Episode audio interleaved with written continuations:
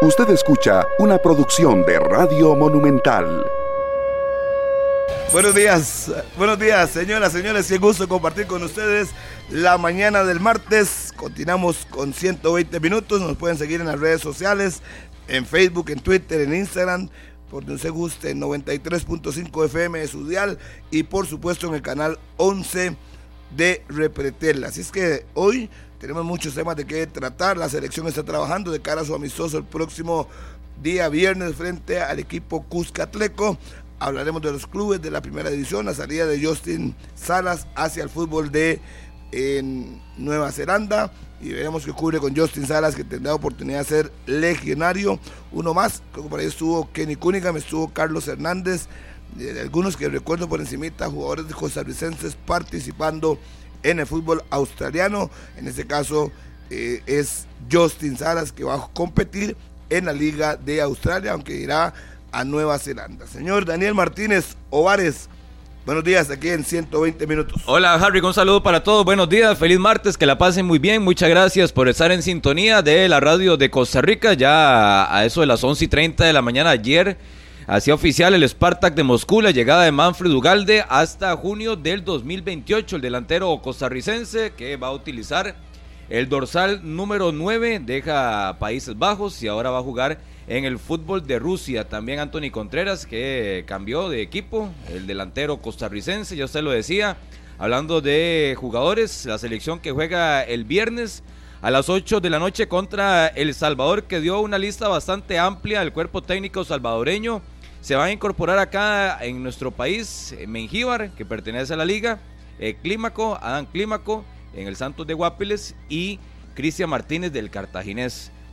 De acuerdo a la información que hacíamos la consulta a algunos colegas allá en tierras salvadoreñas, sí, el único legionario convocado en esa lista es Nelson Bonilla, que juega en Tailandia y que, salvo sorpresa, va a estar el próximo viernes en el Estadio Nacional Serrano, pocas entradas, imagino que el ambiente estará muy frío, son días para hablar de todo lo que compete con la Federación Costarricense de Fútbol en este espacio de 120 minutos hasta las 11 de la mañana. Buenos días.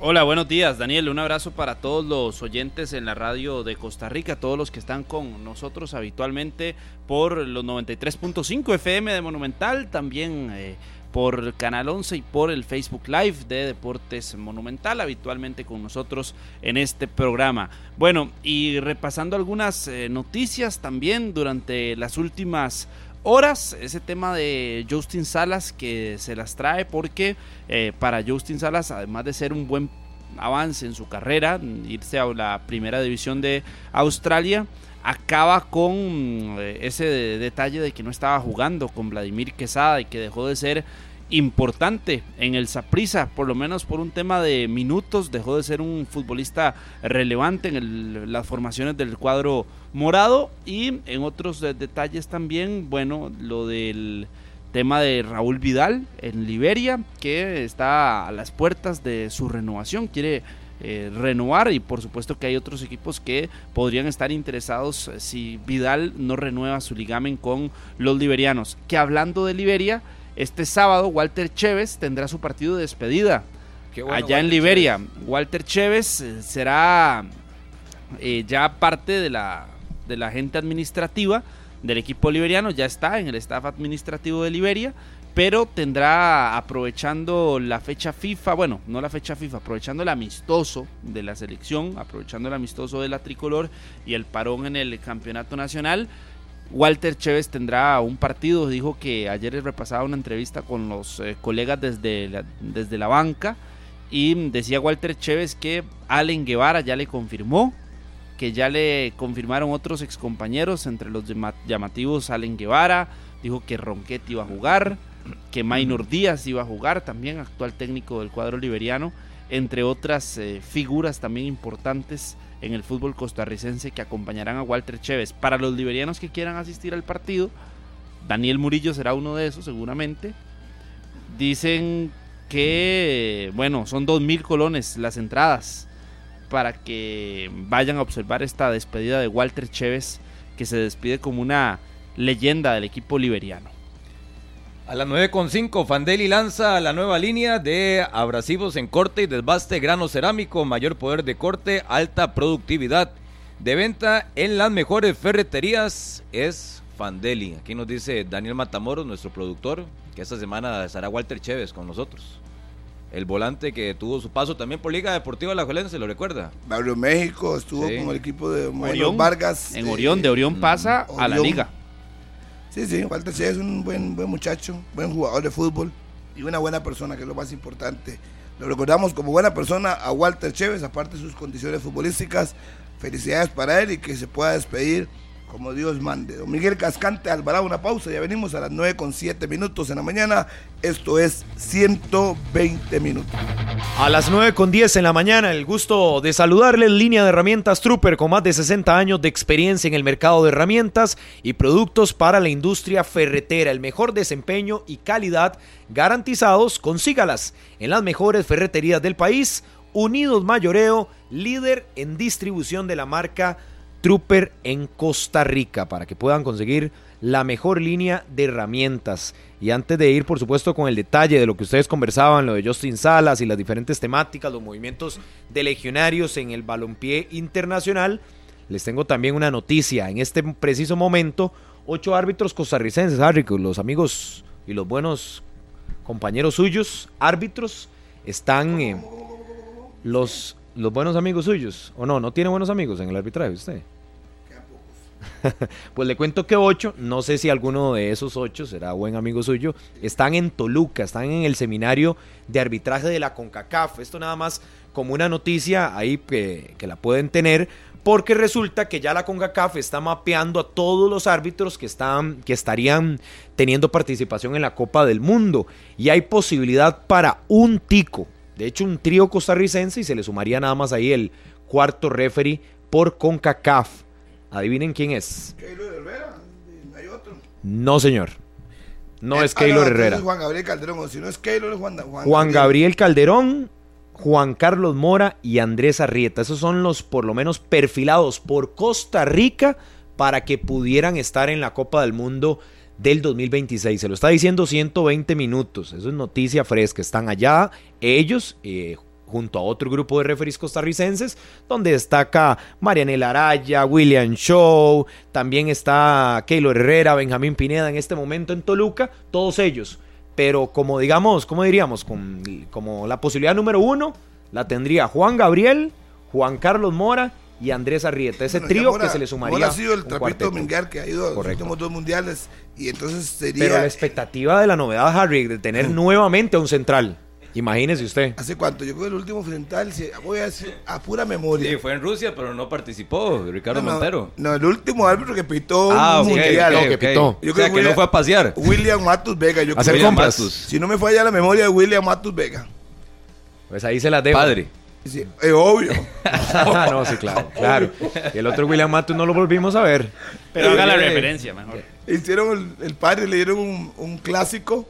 Y después de ahí pasó como Apague y vámonos, 11 ¿verdad? partidos sin pitar uno, uno solo. No, no, no. Yo creo que William Matus es el último árbitro Pero costarricense hace rato. de central. rato, rato. Y sí, ¿Qué, pueden ser los 2002 que- fue? Sí. Eso me parece, Corea. Lo bueno es que en Rusia ya nos dimos cuenta que tampoco es misión imposible que un árbitro tico vaya al mundial. Ya es otro Central. asunto. Que pite. Ya es otro asunto que pite. Y voy al otro elemento. Si fue Ricardo Montero, puede ir cualquiera. Así, sencillo. Porque Ricardo Montero siempre rodeado de polémica, eh, arbitraje flojos, participaciones que muchas veces son cuestionadas. Entonces, un árbitro con ese antecedente y que pudo participar o estar, por lo menos siendo del panel, en una Copa del Mundo a nivel mayor masculino, por eso puede ir Juan Gabriel. A mí no me gustaría que vaya Juan Gabriel o que vaya Keylor. Pero es el mejor, Juan Ricardo. Gabriel, el mejor de Costa Rica. Yo no sé si hay alguno mejor, o sea, No, no. si De- hay un buen árbitro en de, el los, país. de los menos malos, Juan Eso Gabriel. es distinto. De los menos malos, Parta de ese hecho. Juan Gabriel. Qué buen eslogan ese. Y Guzmán, y, y Guzmán, y Gómez, David Gómez, de los menos malos. Pineda va bien proyectado, pero hay ratos en que uno hace un partidazo y el día siguiente uno dice, ¿pero qué pasó aquí? Pero creo que esos cuatro más o menos son el trapito de dominguear de, dominguear de, la, de, la, de la federación y el- la comisión, porque si yo vi lo que hizo ayer, eh, perdón, el domingo, lo que hizo el árbitro del Brian partido Cruz. de la liga, yo digo, bueno, estamos mal. ¿Se Y- imaginan ese a. Elizondo colocando un árbitro en la Copa del Mundo? No lo puedo hacer. Bueno, No, eh, ahí eso, está la pero ¿se posibilidad. imaginan? ¿Se imaginan a Bueno. Horacio Elizondo? Ah, Eh, no, se- para, se eso está, para, para eso una de las eh, de los objetivos que debe tener es ese, volver a colocar a un árbitro en una Copa del Mundo, porque con Randall Poveda eh, tuvimos la dificultad de que pasamos de 2 a 1, ¿verdad? Que que fue fue Juan Carlos Mora y con Ricardo Cerdas para el 2018 habíamos tenido a dos, me parece, en, por lo menos con presencia. Entonces, eh, la función es de que llegue uno, dos, por lo menos. Que no nos quedemos estancados. Obviamente en ahí será un tema de competencia, ahora con todos los referees Sí, de la sí. CONCACAF, porque la CONCACAF pondría alrededor de nueve Sí. referees. Que hay árbitros buenos, panel. ¿verdad? En el Sí. panel de la CONCACAF. El- No, no, y- Escobar es un árbitro muy bueno. Después está Mario. Walter, eh, sí, Mario Escobar. el salvadoreño es bueno. El que le dan todos los partidos. Es Ay, es que están todos los norteamericanos, Bar- ¿verdad? ¿cómo es? Mark Barton, Hader. Barton. Iván Barton, sí. Buen árbitro, hay que reconocerlo. sí. Eh, en Centroamérica tiene mejores árbitros que nosotros. Que es, el- y- Están los López. Es un de la Goya. Pero ya van pasando, ya van pasando los no López. ya van están pasando. ahí. No son buenos, pero están Goya. ahí. Pero uno tiene que reconocer, cuando hay árbitros que pitan bien, o sea, puede que nos echen el rey en un partido, pero, pero que pitan bien, pitan bien, son constantes. Entonces yo digo, pero ¿por qué los de afuera sí lo pueden hacer y los nuestros no? ¿Qué cuesta? ¿Qué cuesta? La constancia, ajá, Rick, la constancia y los papelones como los que vimos el domingo. Perdón, pero es que eso es. Cosas como las que vimos el domi- eh, la- como las que vimos el domingo no pueden pasar en un fútbol profesional y con árbitros que si bien no son profesionales, tienen que hacer las cosas bien. Y últimamente usted se me parece tanto a alguien con ese, ese último. ¿Quién? Ese, no, no, es que ¿Quién? no sé. ¿Qué Ahora, pasó? ahora, ¿por qué brincó? ¿Qué pasó? Es que se me parece mucho a alguien porque dice, no, no puede pasar en el fútbol profesional. Me, se me pareció a alguien. ¿A quién? Pero bueno, ¿A a- a- colega. Ahora dice, ahí les dejo la noticia, ahí la tiene Carlos para que la apunte también. Se la traía de primera mano, que me estaban llamando ahora para dármela ahí en Toluca.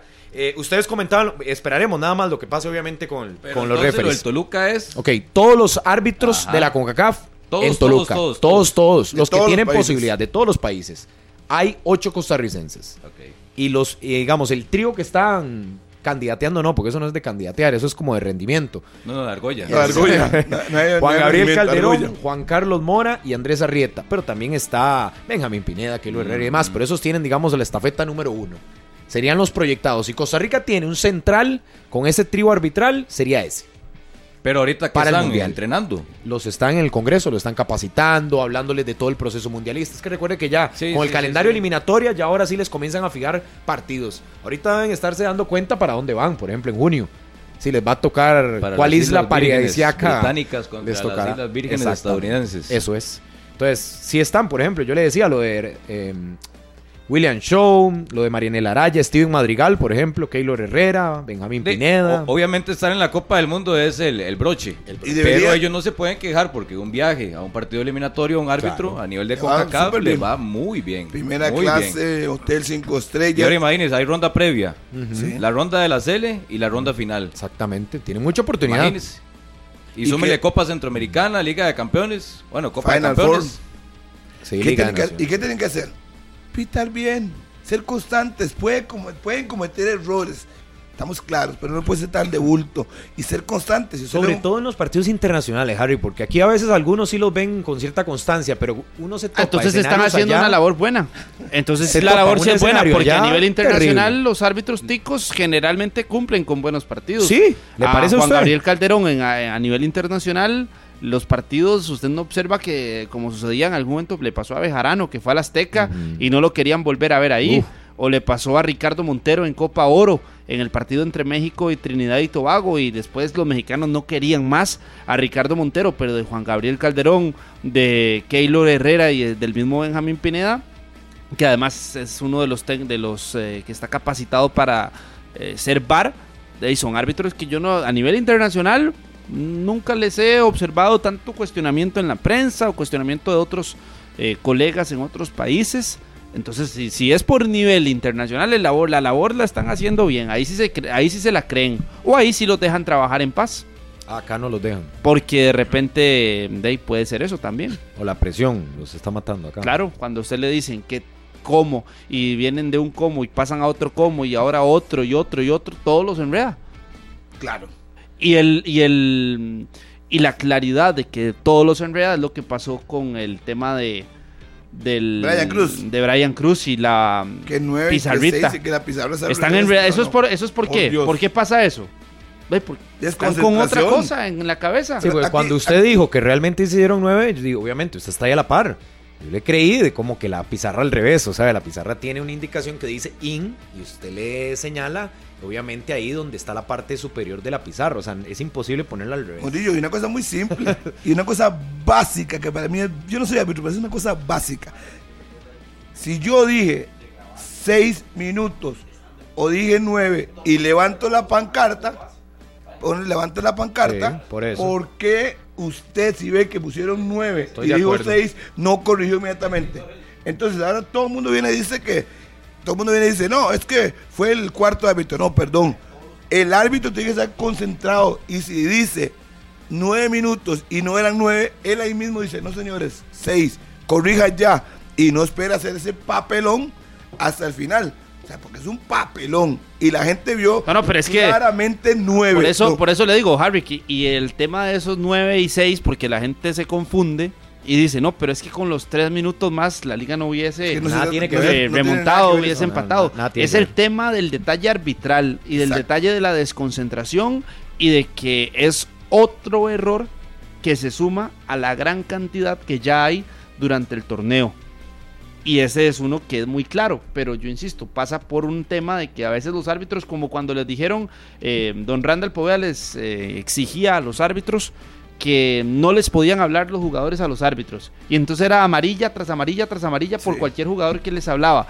Y había árbitros que a uno le decían "Es que nos están poniendo algún tipo de solicitudes o reglas que no vienen en el, en el propio reglamento. El, cuen- el cuentito. ¿Cómo era que le llamaban una a eso? por. Directrices, directrices. Y no hay amarilla. Las directrices eran, las directrices previo al torneo. Sí, uno- una, una jugada por detrás y uno dice, pero ¿qué es esto? Entonces tiene que quebrarlo para que lo expulse o lo, o lo amoneste. No, las reglas son claras y las reglas son a nivel internacional, una barrida. Me sorprendió que duró como un minuto para sacarle la amarilla que Guevara que se le volvió por detrás. Acá en nuestro fútbol generalmente llegan directrices que son súper extrañas. Y por ejemplo, la directriz de los cuatro calentando. Eso es algo aquí único, ¿verdad? Que es una directriz que viene también. Que solo pueden calentar Pero cuatro. de competición de una fut. Sí, en de este una fut- sin No, por eso le digo. Ah, no, no, no, de competición. Pero yo lo que le digo Inventos, es: a veces vienen directrices que, que Inventos. llegan. Y usted ve un partido aquí de CONCACAF o de las elecciones. Y usted ve ocho calentando, siete calentando. Generalmente. Y en campeonato nacional, solo cuatro. Si no, hay llamada de atención. Que por qué calientan cinco. Sí, sí, sí. No le- no- no le ha puesto atención a ese No, no, no. Sí, cuando cuando Me- Carlos me lo contó, yo no lo creía. Y compartimos en un partido ahí, Ah, juntos en cancha, y me dice, vea, solo cuatro. Y dicho y hecho, ocupaba el técnico de ese equipo cambiar a alguno porque quería que calentara a otro y tenía que sentar a otro. O sea, yo no me fijaba en detalle. el mismo tiempo. Ponga la atención para que vea. No, pero a partir de ese de esa jueves, por ejemplo, que creo que hay, hay partido. Hay- Vamos a ver, prisa, porque no, no puede ser. Entonces, si por A o por B mandan solo cuatro y selecciona el portero, A ti que cambiarlo ah, no, no. y mandarlo a otro. Ah, no. Sí, sí, sí, sí. Ya pasó. No, no, no. Y está reglamentado, porque Carlos lo averiguó y está reglamentado.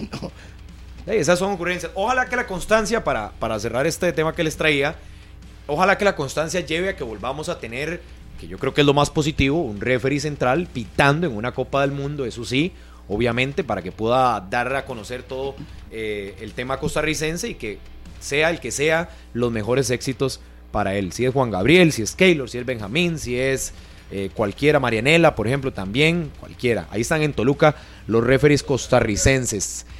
Justin Salas se marchó al fútbol australiano, a la Liga de Australia, pero a Nueva Zelanda, decía Harvick ahora. Muchos futbolistas que han llegado a ese territorio, pero yo creo que en otra fase. Yo no sé si lo de Justin realmente sea un salto eh, cuantitativo en lo deportivo y no tanto tal vez en, la- en el plano personal. Es decir, el, el tema de la mejora económica será fundamental y será un tema privado para cualquiera.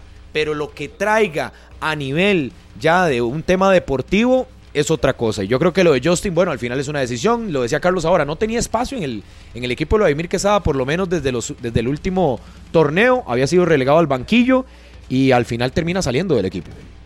¿Qué les parece? Eh, es la constante de la salida de los últimos jugadores ticos al exterior. que se prioriza la parte económica y no tanto la parte deportiva, aunque imagino que en cuanto a opciones y ofertas de futbolistas ticos de la última época son muy pocas las que realmente eh, son una ganancia en el plano futbolístico. Lo de Justin Salas sí me parece que le cae en un momento oportuno donde parecía que estuvo muy arriba en el Saprissa, siendo titular indiscutible. Lo recuerdo aquel cierre de la gran final que el Saprissa anuncia minutos antes de empezar el juego que caía lesionado y desde ese momento hasta la actualidad eh, fue perdiendo mucho peso en el Saprissa, Justin Salas. Ahora puede ser un segundo aire, un segundo impulso que tiene en su carrera, porque estamos hablando de un jugador que incluso es, estuvo en la Copa del Mundo, que fue titular en algunos partidos eliminatorios, el rumbo a Qatar 2022, pero que sí tenía la sensación, personalmente, tengo la sensación que los últimos meses o el la última época de competencia para Justin Salas no era la mejor, no era la mejor y ahora Harry puede aprovechar este, este nuevo capítulo en su carrera para levantar. Ha venido a menos, Justin Salas ahora tendrá una oportunidad de, levantar. Lo que pasa es que también dependerá mucho que el técnico le dé la confianza. Porque yo veo que todo el mundo quiere salir, eso está muy bonito, eso está bien, eh, la parte económica perfecto, pero realmente tendrá el aval del técnico para que pueda jugar, porque nada ganará con irse a, a, Nueva Zelanda si no tiene participación y no logra recoger su ritmo, volver a su nivel, porque lo perdió en esa prisa y lo perdió con un defensa. No fue que tampoco lo perdió contra un volante que uno ve, mirás que Brenner llegó y lo hizo olvidar. No, no, y ahí estaba, ahí estaba. La oportunidad para él es buena porque le llega en un momento. No, pero Brenner sí lo, sí lo borra, por lo menos de ese recambio. A ver, lo de Fidel es otro nivel, obviamente, y nadie se esperaba que el panameño se adelantara, jugara como cinco en labores de contención. Que que el que sentó a Justin Salas es Fidel. Exacto. Ya eh, lo conversamos la semana Fidel sentó a cualquiera en esa posición, Harry. Nadie le compitió. Pero en la segunda opción Decir eso, Murillo, y le voy, a, le voy a explicar porque usted estaba gozando de sus vacaciones. Cuénteme, cuénteme. Decir lo que Harry, que estaba tratando de mm, argumentar, argumentar aquí en este programa, fue un, es un capricho de Harry. ya se convirtió en un capricho de Harry. Yo que no lo había escuchado, Harry, pero no, es un capricho, es un punto de vista. a mí, a ver. Es una forma de ver el fútbol. Es un capricho, o por lo menos es una forma de ver el fútbol, pero caprichosa. El intelectual cree que lo que él dice es verdad absoluta. Bueno, cuénteme, a ver si le creo. Ya lo resumí. Para mí, el que tiene sentado a Justin Salas es Fidel. Lo sacaron de la defensa a ser volante y ahí estaba Justin, no estaba lesionado, no tenía nada. ¿Ha jugado Jefferson también ahí? Pero obvio. No, no, Murillo, ya le pusimos ejemplos, ya le dimos datos, datos, datos, Me fui, volví, usted no cambió, qué increíble. A ver, eh, Brenes es contención. Ajá. Eso está clarísimo. ¿Y Justin Salas qué es? Igual. Lo que ah, bueno. entonces, pero le digo, ¿quién, está, en el, ¿quién está ¿quién está en el puesto de contención? Un defensa. Es que así yo, así yo lo veo. Es que yo no quiero que nadie me convence. Yo es que así lo veo. Hoy es un defensa que lo sacan de la defensa para ponerlo en el medio campo en detrimento Pero no ha jugado Fidel y Jefferson. O Mariano. que Harry lo que dice es que hoy en día Fidel en el medio campo titular del Saprissa en su momento, Fidel hoy hace de Justin Salas y Jefferson Brenes hace de Guzmán. Exacto y Mariano. Ese es el trío. Eso es lo que dice entonces, Eso es lo que quiere es explicar Harry. entonces, que ellos, eh, Fidel ocupa el lugar de Justin Salas y Jefferson Brenes el de Guzmán. Por características, de acuerdo a como lo ve Harry. La forma en que él ve el medio campo del Saprissa. Esa es la forma en la que Martínez entiende lo que dice Harry pero lo que dice Harry no lo se demuestra, no, no lo comparte, ni yo ni usted en este caso, porque los datos demuestran que cuando Guzmán se lesiona, el que asume media cancha, ¿quién es? Justin Salas. Fue como no, Fidel Escobar. ¿verdad? Sí, lógico, Lógico, lógico. Es que él nada más ve lo que le conviene. No fue inmediato. No, no, no. No, no, no inmediato no, pero ¿qué es lo que le conviene? Ah. Entonces dígame, ¿por qué Justin Campos, eh, pero Justin Campos, Justin Salas, siendo un indiscutible en los primeros dos campeonatos de prisa, ¿por qué lo, lo mandan a la banca? ¿Qué fue? ¿Que bajó el nivel? Fue indiscutible con Justin Campos. Perdón. Perdón, le pregunto. Vladimir nunca, le pregunto, nunca gozó de tanta ¿por qué al principio llegó Vladimir en la final que se lesionó. con Justin fue eh, titularísimo y además era lateral derecho con Justin Cuando llegó Vladimir con la salida de Justin, Justin Sara seguía jugando. De un momento a otro lo sacan de la formación y suben a Fidel. No. Es una decisión que toma Vladimir. pero para mí, el volante, está hablando de Guzmán. El último ah, torneo fue donde Fidel asumió hablamos, como hablamos de Fidel asume cuando se lesiona Mariano, Guzmán y algo, no sé cuáles son Ulises, y suben a Fidel. en lugar de Joseph. Para mí, voy a mantener mi idea, no voy a cambiar. Como Ulises no pasó nada. Perdón, y yo no voy a cambiar. Yo creo que Justin Ya, perdió. ya en el clásico estaba lesionado Mariano, en el clásico del Morera Soto. Vuelvo que se lesiona es Guzmán. Sí, Pero sí, Ulises seguía ahí. sí, Acuérdense que hablamos muchísimo del trabajo de, de Ulises Segura se como en la labor de creación de Mariano Torres. No El vamos, a llegar, Saprissa no vamos a venía- llegar a ningún punto. Porque ya- No, yo no- sigo no es llegar a pensando- ningún punto, es- la evolución pensando- de cómo ha pasado Disculpe, este Saprissa. Es que ustedes lo ven de una forma y yo lo otra. No, no, Para todo mí, lo vemos No, eso está, eso es Muy definitivo, simple, Harry. Muy simple, sacan Eso es definitivo. Indiscutible de su puesto y lo ponen en el medio campo. Punto. Es como que saque un delantero y lo pongan de defensa. Es Yo que al final era una decisión de. Vladimir, porque entre Fidel y Mariano ninguno sale. Exacto. Luego quedaba un espacio, ya sea para Ulises, para Jefferson o para Salas. Exacto. Eso y ya es. usted elige, usted elige. Como técnico tiene su, su Su objetivo, gusto, su pero gusto. también acá cada uno puede elegir de acuerdo a las características que más No, le pero. Vladimir Sí. eligió, puso a Ulises al principio y después fue cambiándolo dependiendo del partido. Bueno, primero era Guzmán. Guzmán era el que hacía de Mariano cuando Mariano estaba Correcto. lesionado. que Después del incluso cobraba clásico, los libres y todo. Cambia. Luego aparece la lesión de Guzmán y empezó a meterse Ulises. Ajá.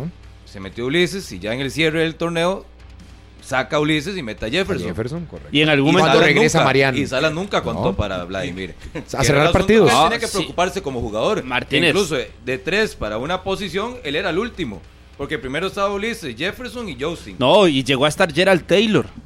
También. Llegó a estar Gerald Taylor. Cuando a usted sí. le dicen que Gerald Taylor también era otro de los eh, volantes de contención del Saprissa, siendo defensa, usted ya se da cuenta por dónde va el camino y por dónde va el asunto. Y el asunto no principal y el asunto No principal es número uno el de Justin Salas, pero número dos que Fidel Ah. Escobar, que Fidel Escobar al que le ganó el pulso no fue a Justin Salas. No, no, Carlitos, aquí no, No aquí- fue a Justin Salas. Sí, pero ¿de quién es la responsabilidad? No, Es que no importa, fue. No importa que la verdad sea absoluta o no, Harry. El tema es lo de Justin Salas. ¿Por qué sale? ¿Y por qué se va? Si está claro que deportivamente no es un salto importante. Deportivamente, las razones personales y Obvio. económicas son personales. Porque Justin Sala, lo voy a decir yo simple y ¿Sabe cómo es que sencillamente. dice usted? En el dique seco y no iba a jugar nunca. ¿Y por qué? ¿Por qué? ¿Y de quién Por- es la responsabilidad? porque, porque el caballero Vladimir Quesada no cree en las condiciones futbolísticas como cinco de Justin Salas. Eso es lo que se quiere que yo dijera. No, eh, ni como cinco, ni como lateral, ni como nada, que porque no lo utilizaba. escuchar. Ya lo escuchó. Entonces Vladimir lo sacó de la formación. Eso es lo que se quiere escuchar. Que Lo sacó de la formación porque no le gustaba su forma de jugar. Simple. Pero la responsabilidad sí es de Salas. En el sentido de que. Pero ¿por qué responsabilidad de Salas? Porque yo creo que el rendimiento igual, aunque te estuvieran dando menos oportunidades, vea cuenta gota los minutos que tuvo y el rendimiento que Eh, tuvo tampoco Salas. era que jugaba tres minutos por partido. Este arranque de torneo eh, le costó, por lo menos Se no estuvo en el primer partido de la- eh, del torneo en la convocatoria, pero el torneo anterior sí llegó a sumar minutos. No era indiscutible como tal vez sí con Justin Campos, pero aquí no es tan Pero bien un aprovechó tema- la- aprovechó esa oportunidad, Carlos, es que yo creo que. Jefferson sí lo No, hizo. aquí no es un tema de, de que hay que responsabilizar nada más a Justin Salas. No, es que además está el gusto del entrenador y del gusto que tiene Vladimir Quesada. Definitivamente lo que sí nos demuestra es que no era del gusto o del agrado completo De 947 Justin Salas. jugó Por eso en el, el torneo pasado. Es decir, menos de la mitad. Eso de, para Justin Salas es es poco. poquísimo. Es poco, poquísimo. es poco, pero yo no, la responsabilidad no se la achaco solamente a él porque hay técnicos que tienen gustos. Y para gustos los colores, y para gustos los futbolistas también, para un entrenador. Y si a Vladimir Quesada en la contención le gusta más, eh, por ejemplo, un hombre con mejor eh, físico, más fuerte, más alto, como Jefferson Brenes, para estar acompañando al contención, a Fidel Escobar, uno lo entiende por ahí. No de que sea que Justin Salas inmediatamente bajó su nivel o bajó su rendimiento en, el último año. Para mí, cuando le dieron la oportunidad a Jefferson, volando, no a Jefferson- banco. no, y además Jefferson, que venía de fuera del Saprissa, que no conocía tal vez la estructura, que venía de otro equipo, donde jugaba poco, termina metiéndose en la formación, aprovecha la oportunidad y destaca. Y hoy los sapricistas confían mucho en la versión de Jefferson del cierre del torneo y de inicio. Pero Jefferson Y ahí Brenes, que está. actualmente No va a juega ser en el titular se y que está todos, siendo titular. Pero no es mejor que Justin. es el Jefferson Brenes, Jefferson Brenes. pero es el Jefferson Brenes que en la fase final del torneo sí tuvo un muy buen Un cierre bueno. rendimiento y buenos bueno. partidos, anotó, asistió. Pero ni desde la media cancha se sintió bien con Fidel Escobar, pero sí estoy de acuerdo, no es mejor que Justin y por eso no responsa, la responsabilidad directa no es de Justin Salas, es de gusto del entrenador. Pero entonces pierde el Saprissa con la salida de Justin, bajo ese argumento que ustedes dicen En que este Jefferson no. no. es mejor. No, en este momento no pierde. En este momento no pierde porque tiene un técnico que no lo iba a utilizar como tal o como titular. Y Pero demás. si Jefferson ¿Y por para usted no es mejor que Justin Salas, Pero para que el, el recambio que técnico, tiene no para es- el técnico actual, ¿quién es el titular? ¿A hoy Jefferson. Si usted me dice Hoy, que le quitan a un titular, Guzmán, veremos. pero le están quitando a un suplente, al Saprisa, hoy. O a un jugador que no es eh, convocado incluso. Entonces no pierde el Entonces Saprisa. no pasa nada. Se No. fue Justin Salas y no pasó nada en el Saprissa. Pasó más con la lesión de Kendall Waston que trajeron a Eduardo Anderson. Lógico. Ey, lógico, es que es Dal Waston, ¿verdad? Que incluso la llegada de Ander- la llegada de Anderson, no, pero traen a alguien en esa zona. Que la llegada de Anderson también habilitado. va por el hecho de que eh, se les va un volante y ahí estará Fidel Escobar ya como otro volante más. Y usted mismo lo dijo ahora, cuando se recupere el otro muchacho portugués lo va a utilizar. en- si ocupa la contención, lo va a poner. A Gerald Taylor. Sí, así es que no se preocupó. Le es más complicado la defensa y trae un defensa. pero Taylor tendrá que volver a ser el lateral derecho del Saprissa. ¿Será que Justin Salas se durmió, como se dice popularmente? ¿O se la creyó de más? O sea, que ya era dueño de ese puesto en esa prisa. Es que yo sí veo en los rendimientos individuales de Justin, desde el Justin que vino aquí, ¿se acuerdan que algunos de nosotros compartimos bien, con sí. él y lo escuchábamos, Claro. con- a- anhelando selección nuevamente, que había jugado en el Azteca y demás, al Justin que veo que se va, o por lo menos la última fase que le vimos con algunos minutos, que ya usted lo leía, yo sí creo que hay una responsabilidad individual, no la única, obvio, como lo dice Carlos, hay muchos responsables, pero hay una total del jugador que es de sacudirse cuando ve que no está teniendo minutos, tratar de ganarse al técnico, que yo creo que Jefferson sí lo termina haciendo al cierre del torneo. Aprovecha la oportunidad que le dan, destaca, anota, se vuelve figura en ese medio campo y hace que inclusive los morados no recuerden a Guzmán o tan necesariamente a Guzmán. Yo esa responsabilidad sí la veo, no como la única, pero sí del jugador. Depende Yo- yo- jugador, que cuando te den la oportunidad, Harry, Es que usted, destacar. usted puede ser muy bueno, Murillo, en entrenamientos, o puede ser muy No, no, bueno en partido, algún momento final. de los partidos, pero hay técnicos que tienen y que se decantan por lo que ellos visualizan, o creen, o sienten, o analizan, o lo que sea. Y ya ha pasado, no solo en este caso, es que ha pasado en otros casos que usted dice, pero ¿cómo este jugador no? Pero ¿cómo este jugador? Vea la convocatoria de la selección. Ahí es donde usted se da cuenta de que los técnicos a veces tienen otras ideas, observan otras cosas y son completamente diferentes a las opiniones que podamos tener nosotros o que puedan tener los aficionados. Y en este caso me parece que va por ahí lo de Justin Salas. No, en cancha prefirió a Jefferson Brenes, le rindió además y por eso lo utilizó.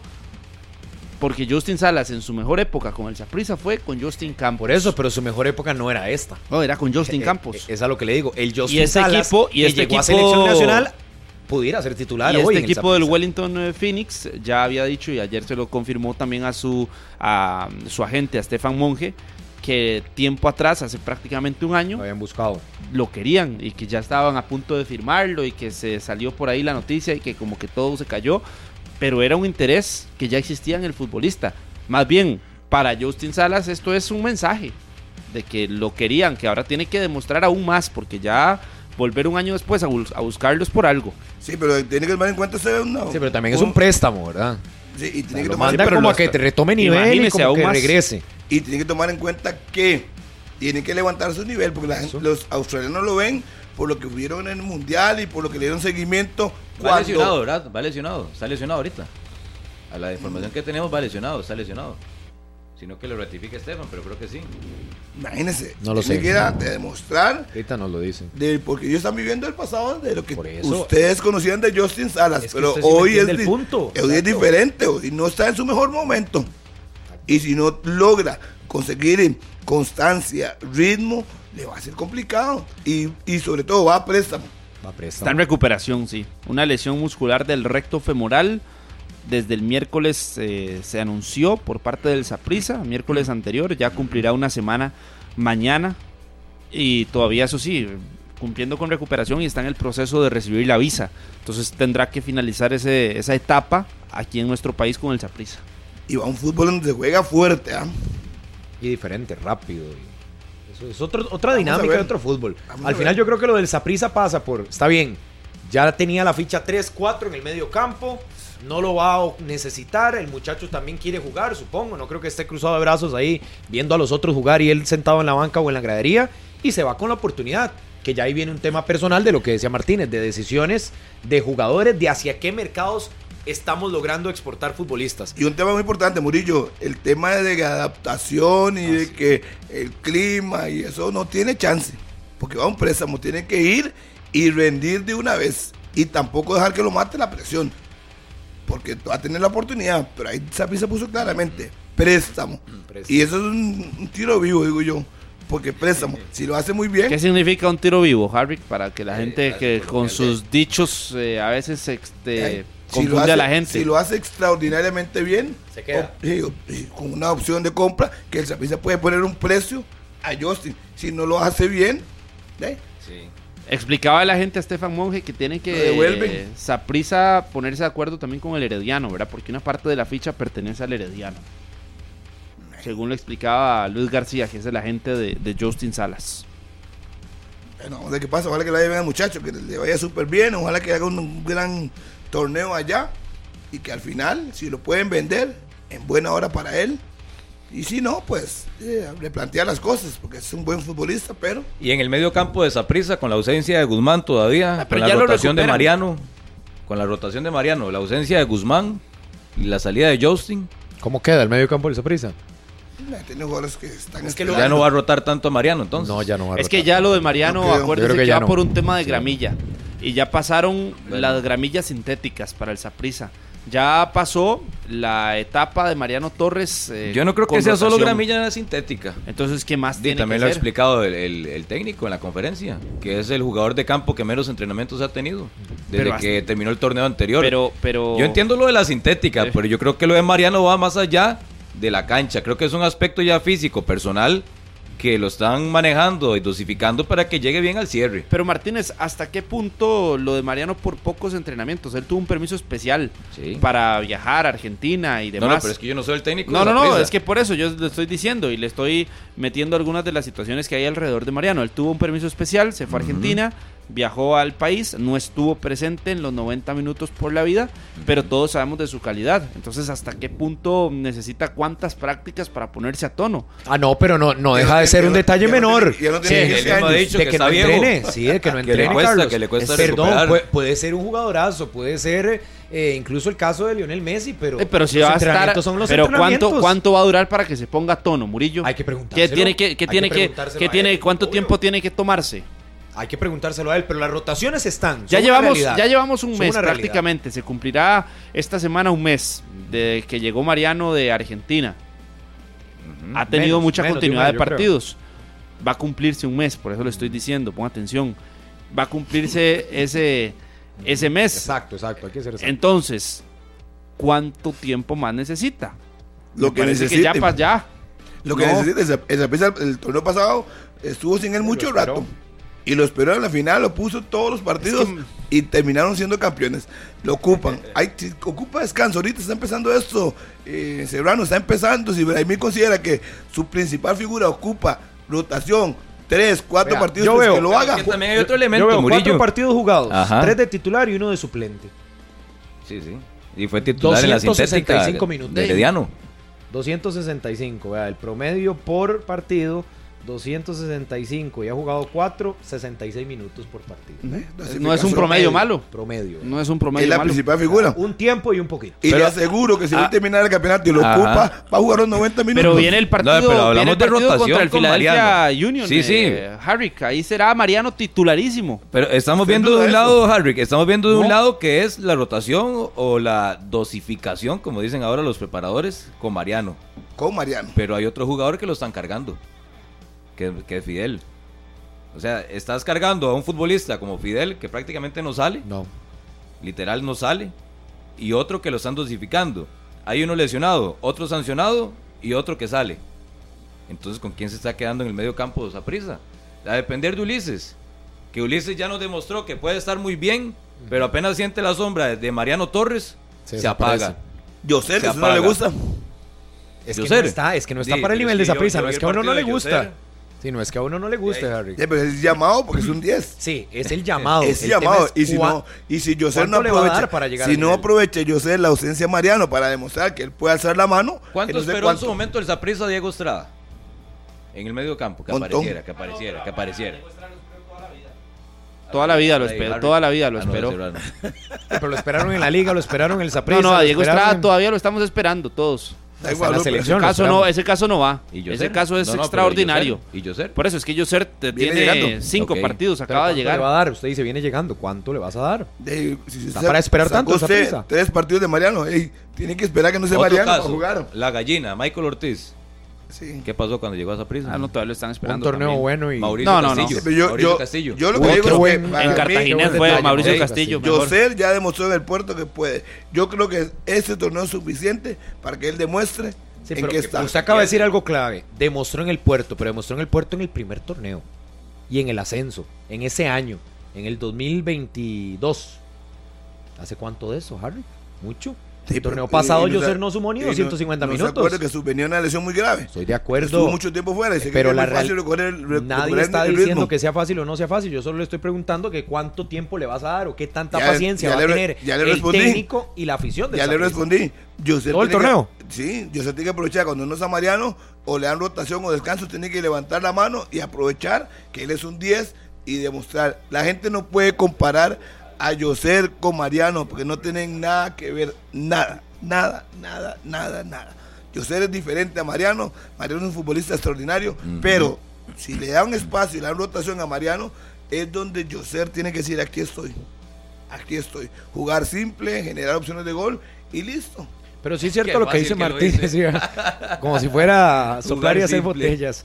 Pero sí es cierto lo que dice Martínez, el medio campo de esa prisa se ve en este inicio de torneo golpeado por estas situaciones y tiene que recomponer, así como le ha tocado a Vladimir Quesada el torneo anterior, eh, recomponer con 11, 12 bajas, le tocará ahora en su armado de medio campo con futbolistas que tienen diferentes eh, herramientas para poder poner de manifiesto. Yo sí veo a, a un Saprisa cambiando un poco en esa labor de medio campo para intentar no solo que Mariano no se le desature y lo sigan dosificando, sino también lo de Fidel, que lo mejor para el Saprisa en este rally de febrero va a ser las semanas largas que pueda tener planificando lo que se viene de torneo y lo que se viene también de Copa de Campeones de la CONCACAF. Que a veces puede meter a Sinclair, lo ha metido también a volantear. Atrasado. Pero digamos, hoy, si no estuviera Mariano, un mediocampo del Saprissa sería Fidel, Yoser así es. Sí, lo que pasa O es que un Fidel, medio campo, Mariano y Ulises o Yoser. un medio campo que incluya a Fidel, es un medio campo que ya tiene un 70% de buen rendimiento. Porque Fidel Escobar es una garantía y Pero el además de ser contra el una Filadelfia, ¿cuándo le da descanso a usted? garantía, el partido ver contra el Filadelfia, Antes del partido contra Filadelfia, ¿cuándo le da descanso? El Saprissa juega el jueves contra Grecia. Este jueves, El sábado 10 de febrero va a Liberia.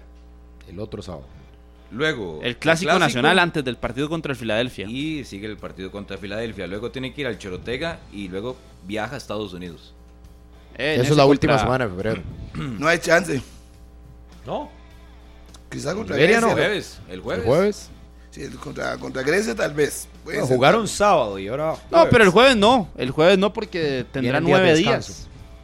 Nueve días entre uno y otro Hasta partido. el otro sábado. Porque él volvería a jugar hasta sábado 10 de febrero. Pero para un partido como el jueves no lo necesita. A, a Fidel. No. De, no, pero no, no. generalmente Vladimir no lo saca de la cancha. Es decir, yo es que esa Pero a otros sí lo dosificación... saca, entonces. A es que por eso, por eso yo le digo, el tema de Mariano ha sido extraordinario. Porque la normalidad con Mariano es que cuando ha estado disponible juega y ya está el Pero, promedio de vea. minutos que son 66. Ya sacó a, A Jeffrey Valverde lo ha sacado, Sí. sacó a Ariel, a sí. Yabón, Ujú. a Warren Madrigal. Lo de Paradela en algún momento, pero es que hay hombres que son hay, hay gente que no le gusta la palabra indispensable, No hay nadie indispensable. en el pero mundo. en la media cancha del Saprissa, Fidel Escobar o en la formación Sí, del los como tal es todo. indispensable. Los que juegan todo en el Saprissa de momento, Chamorro, Fidel, Arboin, Douglas Sí, Douglas a medias, y... porque Douglas ha salido mucho de la cancha, sale en los arranque. 45, no tiene un- no, ¿no? sí, sí, sí, titular sí. Chamorro, Arboin, Douglas, Fidel. Em, lo de José y- Mora por la izquierda, Mora. por la izquierda. Esos son. Pero lo de Fidel Escobar es. De todos esos, usted puede sacar a cualquiera, menos a Fidel. ¿Por qué? El Ah, no, Saprissa es son. No, no, pero sí, ¿y si no. saca Arboin, ¿a quién va a poner? Si saca Arboin, ¿a quién va a poner? De, tiene ahí al mismo Fidel. Si usted lo quiere. A Fidel lo No, puede usar de central o de contención, Bueno, entonces- donde Sí, quiera. pero es que descuidas ¿y el medio campo. ¿Y a quién va a poner Sí. el medio campo? De ahí tendría que recuperar la sanción de Jefferson Brenes. Por eso no lo puede sacar. tres partidos, sí. Por eso no lo puede sacar a Fidel Está en este momento, todavía. en la media cancha. ¿Y lo de Taylor para cuándo estará? Y está evolucionando. Habían dicho que ya estaba por reintegrarse a los trabajos del resto, con el resto del equipo, a las prácticas, igual que David Guzmán. Que cuando el Saprissa recupere a David Guzmán, será ese sustituto por el que usted preguntaba de Justin Salas. Ahí está. Pero yo no creo que el Saprissa que el Saprissa varíe lo de lo de Fidel con el regreso de Guzmán. Me parece que ahí Ah, no, no, no, no, no, no, no, no, no, no, no. Yo lo que le digo de Guzmán es que se, se, se mete, o sea, como una opción más y una alternativa más, pensando en la ausencia, ahora sí, de Justin Sí, Salas. que iría a la banca después de la sanción es Jefferson y Ulises, obviamente. Y Guzmán tendrá que pelear el puesto. A ver qué dice Harry McLean aquí. ¿Cómo? ¿Con quién tiene que pelear el puesto Guzmán, Harry? O sea, ¿quién tiene que banquear, dice usted, para ser Ahora que regresa. Es que Guzmán y ¿A Mariano son medio quién campo. tiene que sentar Guzmán en formación del Saprissa Harry? No es para habladas, es para que dé un nombre. A ver, no me deje baches. De ahí. ¿Qué pasó? Es que me, me está exigiendo que responda. No tengo nada que decir. No le punto. pregunta, No, exige. Yo- yo yo porque ya aquí vea, quedó. se lo voy a hacer- aquí, Harry, voy a- lo voy a- voy a acabo decirle, de voy a- desenmascarar pero- pero en este silencio, haga programa. silencio, haga silencio. ya entendió, ya entendió usted que el único campo no? que resta en la ¿Por qué no media hace- cancha, ¿cuál es? Yo- que termine, que ¿Por qué no, termine. no, no hablar? Yo regresaría a Fidel a la defensa con el problema No, que no. Yo lo regreso No, a la no. defensa. Yo lo, me está preguntando a mí, ¿no?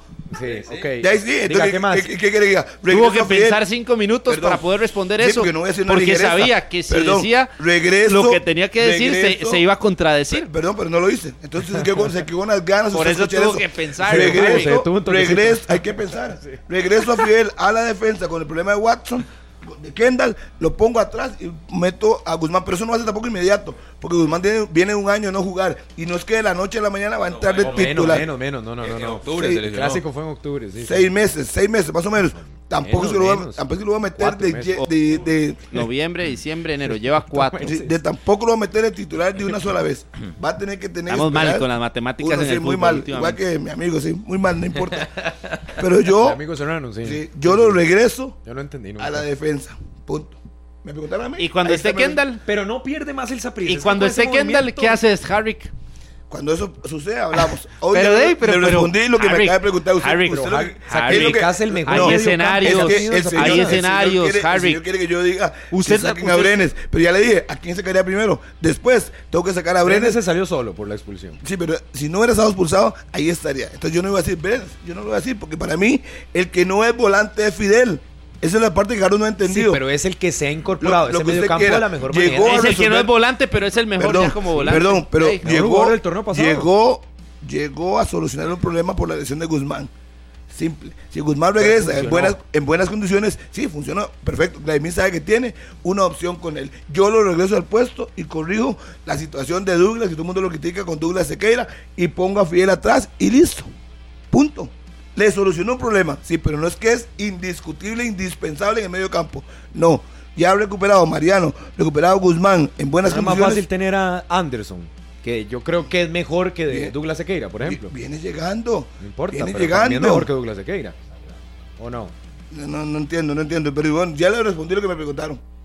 Yo regreso, le repito, don Carlos Serrano, yo le regreso a Fidel a la defensa para que me solucione un problema. Punto. Lo regreso atrás y pongo a Guzmán, Mariano, lo que la gente se acostumbra a ver en el medio campo del Saprissa y listo. Listo. Si hay una, una- un bajo rendimiento de Guzmán o de Mariano y tengo que moverlo, lo vuelvo a mover. Pero por ahora, para que me, resolu- me solucione problemas en la defensa con la ausencia de Kendall, pongo a Fidel. Eso es lo que yo haría. Yo, yo, yo. Usted siendo Vladimir Quesada. Yo, yo. No, no sacaría a Brenes. Yo, yo, yo, yo, yo. Carlos sí. Yo, yo, yo, yo, no. Que le... Pero para eso llegó Anderson. Yo creo que ya Fidel Sí. tiene que olvidarse. Sí, sí, olvidarse De del defensa. centro. Sé. Eso será Harry, que, no que te- tenga que olvidarlo. Ya todos saben esa realidad que usted está Ya poniendo. veremos cuando pase. El día que tiene que, pase, olvidarse, el usted, que tiene que olvidarse de, de Fidel de Escobar como defensor es Harry, porque Harry lo que quiere es que la media cancha del Saprissa No, o tal sea vez- Jefferson Brenes Es que yo no soy y el técnico de más. Tal- Eso, es un- juega. eso es un programa, eso es un programa de opinión. O yo tal vez Carlos, vista. o tal vez Carlos Harry en un en un partido de mayor exigencia, por ejemplo el del Philadelphia Union, donde pueden someter al Saprissa Ajá. y lo de Fidel Ajá. sí puede incorporarse a la defensa, pero de eso a que sea la Ah. Normativa del torneo es otra cosa. Ni contra el Filadelfia, Murillo. No, como una Ni- posibilidad, No, no, no, sí, pero, posibilidad. pero la posibilidad contra el para- Filadelfia, para si Carlos- quiere usted amarrar otro para equipo Carlos más es Es que defensivo. la única manera de que eso se ejecute, que era lo que le iba a cerrar con ¿Cuál esto, es? de- es que Guzmán de hoy a final de mes esté No, a no, tono no, no. físico. que va a La ser otra muy alternativa complicado. contra el Filadelfia es O lo de que Jefferson. eh, se tenga a los dos centrales, Arboin y Kendall Waston, y que ahí esté presente también el mismo Eduardo Anderson, que se pueda incorporar. Es un buen jugador. centrales. Viene llegando. Los panameños Claro. tienden a, a meterse en nuestro fútbol como si estuvieran en la, en la liga de ellos, en, sin ningún No, no, problema, Carlos, y que Fidel que Escobar se meta ahí, en la media cancha. No, jugó en San Carlos mucho tiempo, o sea, tampoco es que No, viene no, de viene. la allá ulti- de- el, último, el último año estuvo en Costa Rica con sí. San Carlos. Fue titularísimo con San Carlos. Y me va a decir que le va a costar muchísimo Carlos, la adaptación, punto Harry. El cual lo respetamos muchísimo. No, yo respeto Su el suyo, tranquilo. Su aporte es demasiado importante y lo respetamos. Usted debe aprender a, usted, usted debe aprender a respetarse. Yo creo que. Pero ¿quién lo está yo creo que respetando, debe ser la defensa. Es punto. Si usted cree que Anderson debe ser titular, llegando a esa prisa ya, es su punto. Ahora vista, se está ahí respeta. respetando por, por debatirle una opinión. No, no, ¿cuál pobrecito? Harry, Usted me- no le debatan opiniones Usted a Harry, pobrecito. su criterio. Pobrecito Harry. Aquí no somos para pobrecitos. Eh, finalizo. Harry, pobrecito. Reitero, si yo fuera él. Vladimir, si yo fuera Vladimir, regreso a Fidel. Desde ya, no voy a esperar que venga Fidel- Filadelfia. Si tengo aspiración, desde ya lo acomodo otra vez y vuelvo a mi línea de tres que me dio muchos beneficios con Sí, sí, pero ¿cómo recompone el medio campo? Que usted está en el panorama de ilusiones de que Jefferson no está sancionado y está sancionado, Harry. Entonces su medio campo le queda resguardado. Estás desvistiendo un santo para vestir otro. O sea, al final no tiene, No tiene tantas tiene- posibilidades en la media cancha. Tiene Ulises, eh, tiene, tiene alternativa. Vladimir ¿Quién le sabe. marca? Y ha demostrado. ¿Quién le marca? Si Vladimir soltó a Justin Salas, es porque no lo ocupan. Ese es su marcador 5. El Saprissa, si lo dejó ir, es porque no lo tienen en sus planes. Y eso es muy simple. Y para Si Vladimir. trajo a Anderson, creo que ahí está la respuesta. Claro. sí, es- bueno, Sí, lo trajo. ya veremos. eso. Ya veremos. El que jugó es Douglas. Y lo llevaron a la selección. Sí, sí, ahorita, ahorita. Y lo llevaron a la selección. No sé si- con cuál mérito, pero lo llevaron a la selección. A las 9.56 en la mañana vamos a ir a la pausa porque hoy tenemos entrevista eh, con don Jorge Hidalgo, miembro del Comité Ejecutivo de la Federación Costarricense de Fútbol, por supuesto, con todos los detalles de la selección nacional. El próximo viernes tendremos transmisión monumental. La CL se enfrenta a su similar del Salvador con algunos futbolistas que obviamente tenemos muy bien referenciados en nuestro país y que estarán compitiendo con la selección Cuscatleca este próximo Viernes, amistoso, transmisión de Deportes Repretel, así como Deportes Monumental para que nos acompañen. Esta es la antesala nada más de lo que se viene a partir del 23 de marzo, que será el repechaje por el cupo en la Copa América del 2024. Todas estas acciones que usted, por supuesto, disfrutará este año 2024 en las plataformas de Repretel y también de Radio Monumental. A las 9.57 la pausa. Esto es 120 minutos. A las 10 de la mañana en punto, Fandeli lanza la nueva línea de abrasivos en corte y desbaste grano cerámico, mayor poder de corte, alta productividad de venta en las mejores ferreterías del país.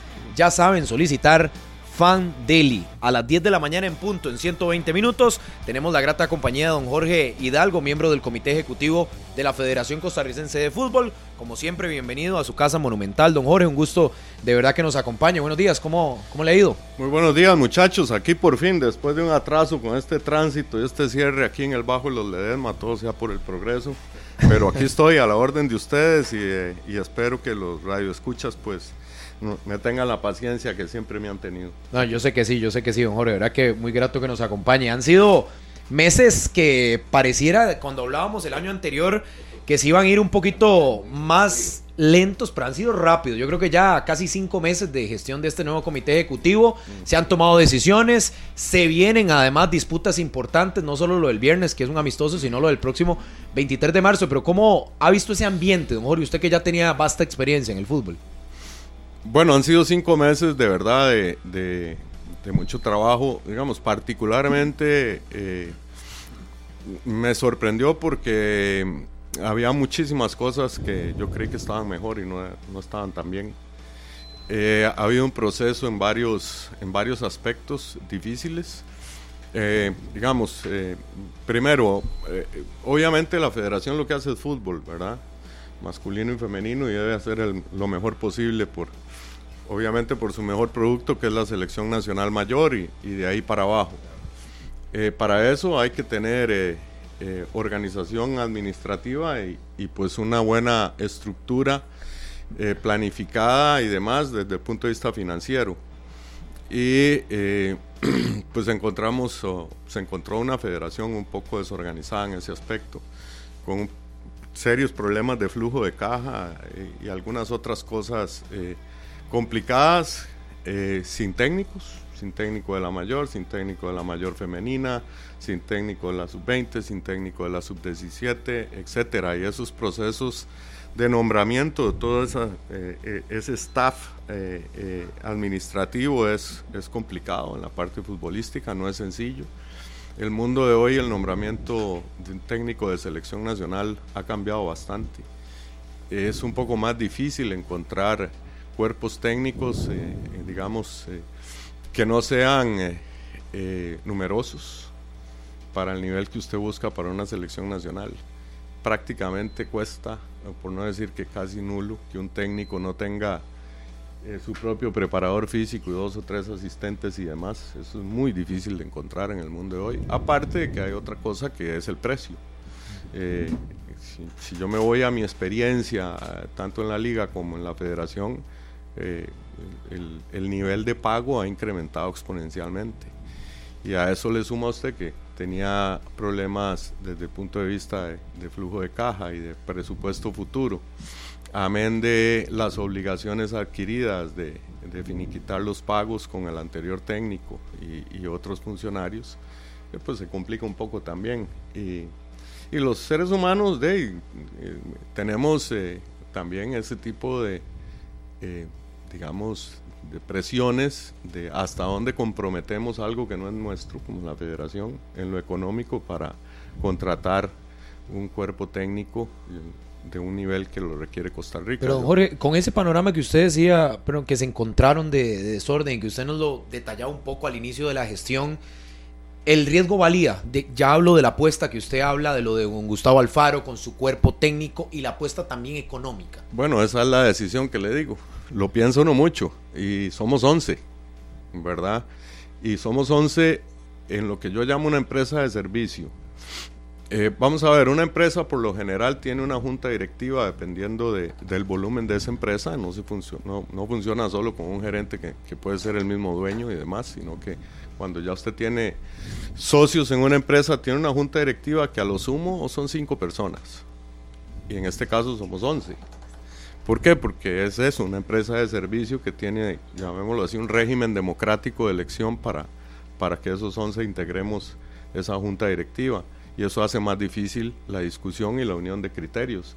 Habrá eh, algunos de nosotros, digamos, un poco más moderados, otros un poco más osados y algunos también desde de, de todo punto de vista mucho más moderados. Entonces, al final logramos un consenso y, se contrata este cuerpo técnico, eh, del cual pues yo tengo la confianza y la fe en que, en que va, está haciendo y va a terminar de hacer un buen trabajo, nos va a llevar al Mundial y a otras competiciones.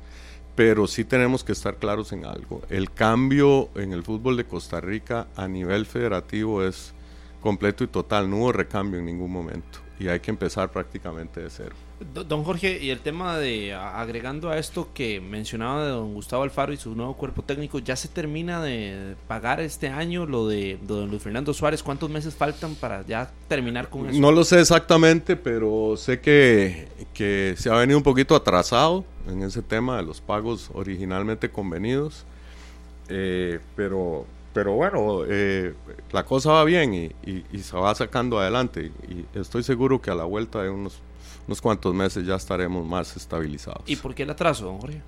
Sí, porque no hay plata. Ah, bueno, fue por un tema de que flujo de no había de dónde. Sí, sí, simple, ah, sí, simple. sí, sí, así o sea, de simple. no fue porque hubo algún tipo de... No, es que no había. Es que no había.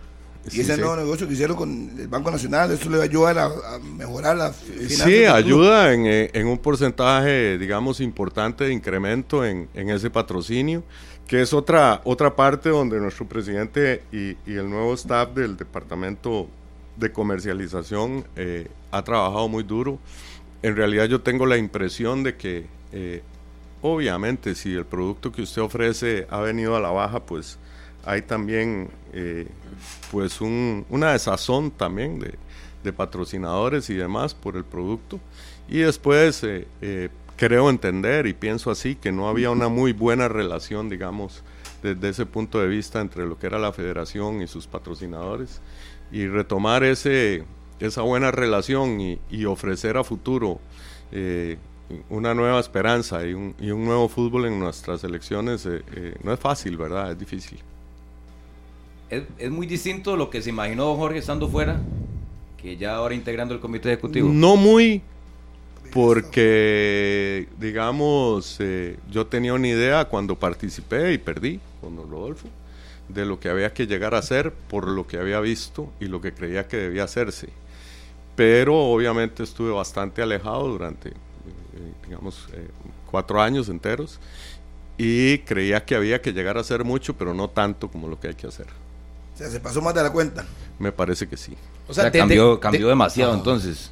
Pues, pues sí, porque vamos a ver, eh, como todo en la vida, el tiempo pasa y lo que usted no aprovechó no volverá nunca. Mm. Pero en fútbol, el tiempo es más que oro. Es oro y diamante y mirra y todo lo que usted quiera. Eh, ¿Por qué? Porque la evolución del fútbol, como dicen los mismos jugadores, el, el, el, mi temporada es corta, entonces es igual. Si usted pierde tiempo en lo que fueron las evoluciones de las elecciones regionales y las elecciones menores, en su desarrollo, en el desarrollo integral de ese fútbol y todo, usted no lo recupera nunca. Y no es de la noche a la mañana que le van a salir jugadores que tengan calidad y categoría para integrar una selección preparados adecuadamente y demás. Eso lo vamos a sufrir. Lo estamos sufriendo y lo vamos a sufrir un poco más. No es porque usted compre, eh, no, compre no es la palabra, porque usted contrate un nuevo cuerpo técnico en las diferentes selecciones que pasado mañana va a clasificar un mundial menor. Eh, ¿Por qué? Porque la materia prima no fue bien trabajada, porque se perdió el tiempo y eso va a costar recuperarlo. Hay que tratar de hacerlo de forma acelerada pero eh, en fútbol eso es muy difícil. Don Jorge, ¿usted está de acuerdo en que se le esté cediendo a personas que tal vez no conocen muchos aspectos de nuestra historia, de nuestro fútbol, la dirección deportiva de equipos, dirección deportiva de la federación? El seleccionador también es extranjero, el encargado del arbitraje también es extranjero. Es decir, estamos en manos de gente que se viene incorporando a nuestro fútbol. ¿Está de acuerdo con esa metodología que se ha utilizado aquí en Costa Rica durante los últimos tres años? Eh, mire, yo creo que sí hay que empezar a retomar el camino también de la capacitación y de la preparación de costarricenses en esas áreas, ¿verdad? Eh, el tema está en que si usted se pone a pensar, digamos, si tiene un cuerpo técnico a nivel nacional, eh, que pueda asumir de alguna manera este nuevo proceso y demás? Es probable que sí. Sin embargo, el fútbol moderno y el fútbol de hoy también por otra serie de factores como lo son contrataciones de partidos amistosos, eh, relaciones internacionales con otras federaciones, etcétera, etcétera, hacen también que usted se ponga a pensar que necesita eh, digamos, ese otro empuje. Si usted tiene un cuerpo técnico como el que tenemos ahora, eh, eh, pues yo lo considero así, creo que es así, donde tiene un, un, técnico de la calidad que se tiene, que debe estar entre los cinco o seis mejores técnicos de Argentina, y usted los puede poner, lo podría poner dentro de los mejores de CONCACAF, eso también, eso también ayuda. A ver, veamos, consiga usted un partido amistoso ahora de nivel, es casi imposible no solo por los costos, sino por las fechas. Entonces usted necesita también tener ciertas ayudas para poder lograr... Un atractivo. Eh, eh, atractivos, exactamente. Y luego sí, en los equipos, a ver, eh, de, yo pienso que se basa, digamos, en, en, un mejor conocimiento de lo que es el fútbol moderno. Y si uno se pone a ver en el pasado, tampoco es que está sucediendo por primera vez. Recuerden el tiempo de, por ejemplo, de Iván Ras y otros, otros técnicos y, eh, de, extranjeros que vinieron al país por muchos años y por muchas veces, hay infinidad de nombres, y que de alguna manera, no todos obviamente, pero algunos de ellos revolucionaron nuestro fútbol y nos trajeron una, una mentalidad y una forma de ver el fútbol diferente, de cómo se juega. Eh, por decir uno cercano y amigo mío, Jorge Luis Pinto, fue el primero que trajo aquí en la línea 4 con Liga Deportiva La Juelense y le costó su rato. ¿Por qué? Porque estábamos acostumbrados a solo un nivel táctico, línea 3 y dos laterales y, y mediocampo y un contención y nada más. Ahora, Jorge, estamos claros que la presencia de don Gustavo le suma las acciones a la selección de Costa Rica, pero ¿hasta dónde el comité ejecutivo ha delimitado esas funciones? A ver, no en el tema deportivo en cancha, sino de lo que tenga que trabajar, hacia dónde conduce el proyecto y la línea que se vaya a seguir. Porque obviamente ahora tenemos una lista, muchos podrán estar a favor o en contra de algunos llamados, pero obviamente el vehículo va conduciéndose de parte con una guía de la Federación Costarricense de Fútbol. Sí, claro, bueno, vamos a ver, hay una estructura. Eh, está don Claudio Vivas, ¿verdad? Que es, eh, digamos, el jefe del desarrollo deportivo de la, de la federación. Es, es la persona que debe encauzar, digamos, en, en, ese primer nivel ese, ese aspecto. Él es el jefe del cuerpo técnico. Eh, entiéndase que no es el que le hace la alineación, ni mucho menos, ni, ni ¿verdad? Pero eh, es el jefe y es el que tiene que rendir cuentas a ese nivel de la estructura deportiva. Eh, tenemos también dentro de esa estructura una, una, búsqueda de un mejoramiento del arbitraje. Eh, don Claudio eh, se topa y nos topamos nosotros con la eventualidad de no tener técnico de tener que sacarlo de lo que estaba haciendo para que asuma el compromiso de la, de la selección nacional y eso retrasa otros desarrollos.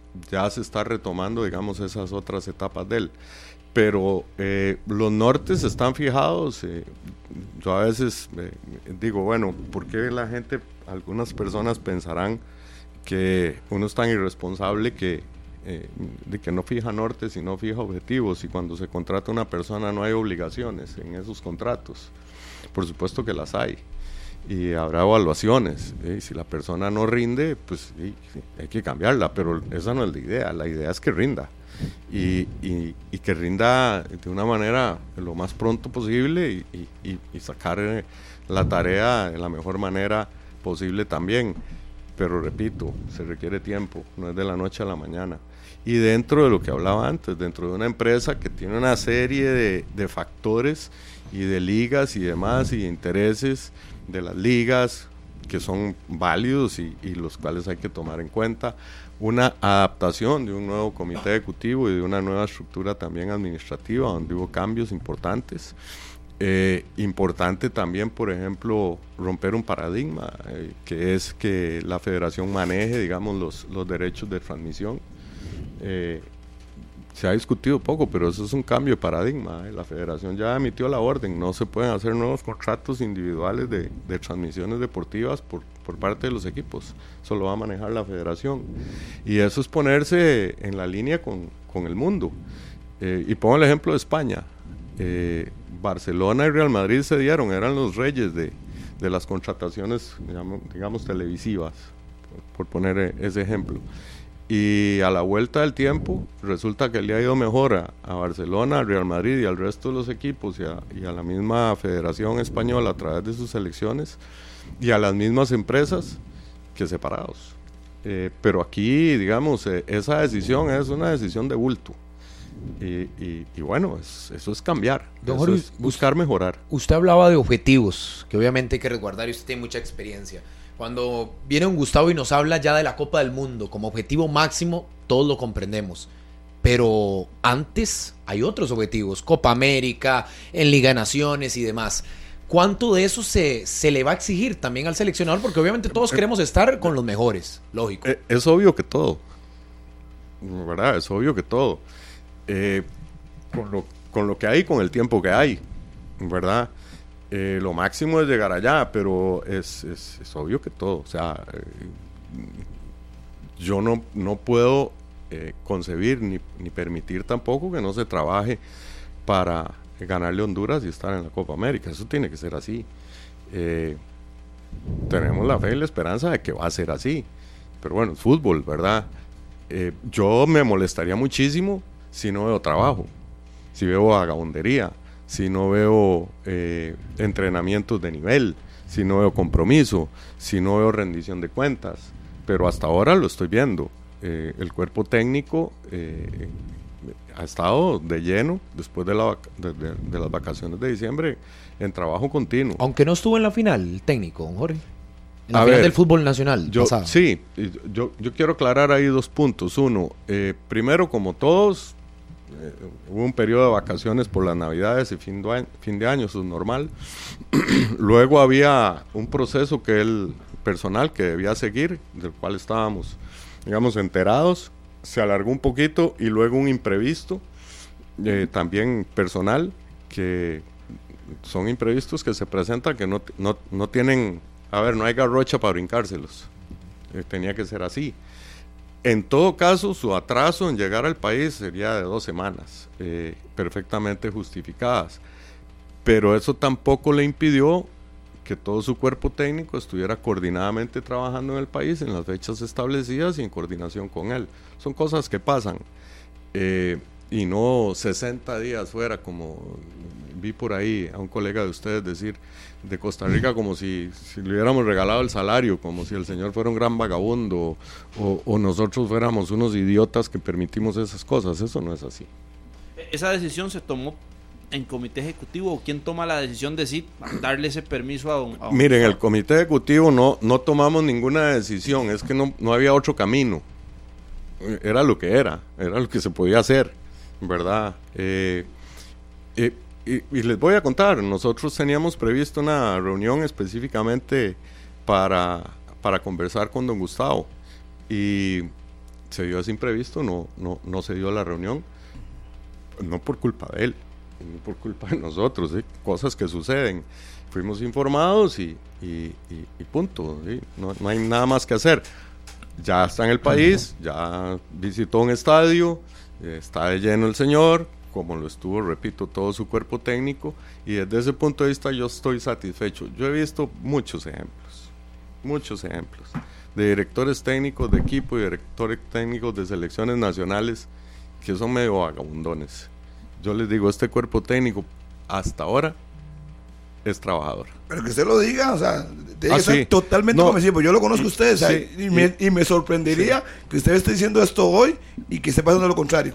No, no, se lo, se lo digo porque es así. Si fuera lo contrario, primero probablemente le diga, Harry, no, no voy porque voy a decir cosas que no me gusta decir porque fueron, formó parte de un, de un, grupo colegiado, pero eh, yo veo que hay trabajo a mí me hace gracia también que digan, bueno, es que el primer partido de la sub-20 perdimos y quedamos en cuarto lugar. Pues el, el, muchacho tiene eh, tres, cuatro semanas de ser el director técnico de esa selección, de, con muchachos que, sí, usted puede lo mismo que una convocatoria, decir, es que está mejor fulano el de, eh, tal equipo, o sutano de tal otro, o llamó tres de este equipo y no me llamó a mí ninguno, etcétera. Eh, hemos ganado en los últimos años? Nada. Nada. Entonces, en un mes, que, que quedemos de primeros. No, no se requiere mucho trabajo. Y en ese aspecto, por ejemplo, eh, don Claudio nos presentó a, eh, al Barda sobre aparejo, porque digamos, las normas están, pero para que todos lo, se, lo tuvieran claro, una reglamentación para los equipos eh, de cómo se debe acatar las normas para presentar eh, los jugadores cuando sean convocados en las elecciones menores, con los plazos y los tiempos establecidos, tratar de programar todo este año los microciclos y demás. Nuestro campeonato nacional es harto complicado es uno de los campeonatos, si no el que más, el otro día, pero no, no, no retengo los, los, números de partidos exactamente, pero Costa Rica en el área nuestra es el que juega más partidos en un campeonato nacional por mucho. nosotros sacábamos el dato, llegaban a sumar prácticamente más de 40 por, por, por temporada. Bueno, sí, media temporada pero son más de 100 a la vuelta de un año. ¿Y cómo, cómo acomoda usted los microciclos de la selección mayor y las de, los, de las selecciones menores también? Porque eh, es complicado, ¿verdad? Eh, bueno, hay que tratar de reformar todo esto y organizar todo esto de la mejor manera y de que los plazos establecidos se cumplan y, las posibilidades de entrenamiento se cumplan eh, dentro de lo que se puede hacer para mejorar. ¿Cómo es el ambiente en el comité ejecutivo? ¿Hay total armonía? Bueno, no sé, total armonía, armonía, armonía, eso es imposible. Somos 11 pensando y 11 con diferentes criterios, ¿verdad? Más dos fiscales. Eh, pero hay respeto, hay diálogo, hay compañerismo. Eh, tenemos este, eh, dos damas presentes, lo cual también nos, para mí es muy grato y, y nos da también, este, digamos, mesura a la hora del diálogo, parece, eh, eso es así, eso es, eh, eh, y eso es bueno. cada uno con su carácter, ninguno de todos los que estamos ahí somos sencillos, pero yo creo que ya tenemos un grado de, madurez establecido y pues procuramos que, que, las cosas salgan bien. En la mayoría, por casi todas las decisiones, han, la votación ha sido unánime, tal vez dos o tres en donde algunos compañeros se han separado, digamos, de las votaciones finales, pero bien, se va trabajando bien. ¿Y tiene más paciencia que Leo Vargas? ¿Ha escuchado a don Leo? Sí, sí, lo he escuchado. Don Leo tiene su manera muy particular de ser, yo la respeto, la, a él lo estimo mucho. Eh, me parece que, que, dentro de lo que ha hecho en el fútbol ha sido una quijotada. Yo espero que le, que le, que le siga yendo bien o que le termine de ir bien. Eh, sí me parece que tal vez no está acostumbrado, ¿verdad? Este a, a, lo que es eh, un, comité ejecutivo y a veces, eh, digamos, las velocidades de cada quien son diferentes. Eh, yo tengo la impresión, porque no estoy seguro de que necesariamente sea así, que don Leo, por ejemplo, es un poco más ansioso en el término del mejoramiento del arbitraje. La velocidad que él quisiera no es la velocidad a la que se van a suceder las cosas, ¿verdad?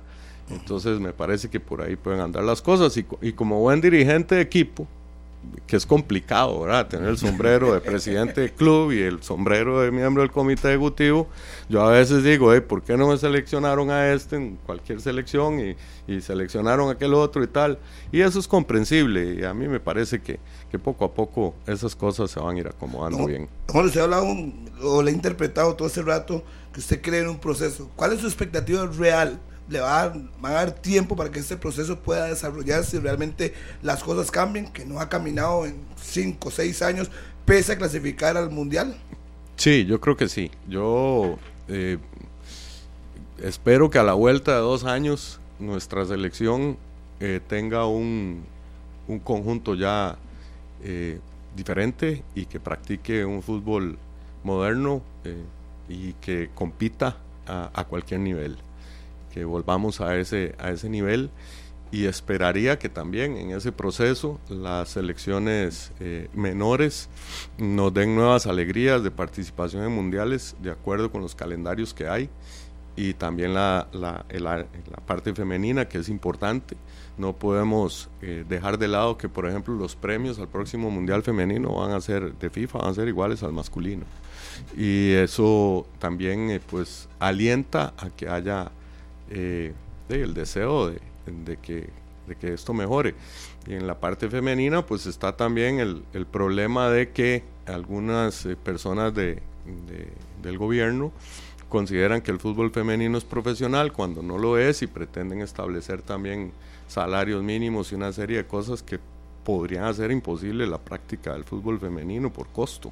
Entonces hay que buscar ese diálogo y, y, y ese, y, ese happy medium que lleve a que, sí, por supuesto, las muchachas tienen que estar debidamente protegidas y eh, eh, socialmente hablando, eh, tener sus seguros, etcétera, etcétera.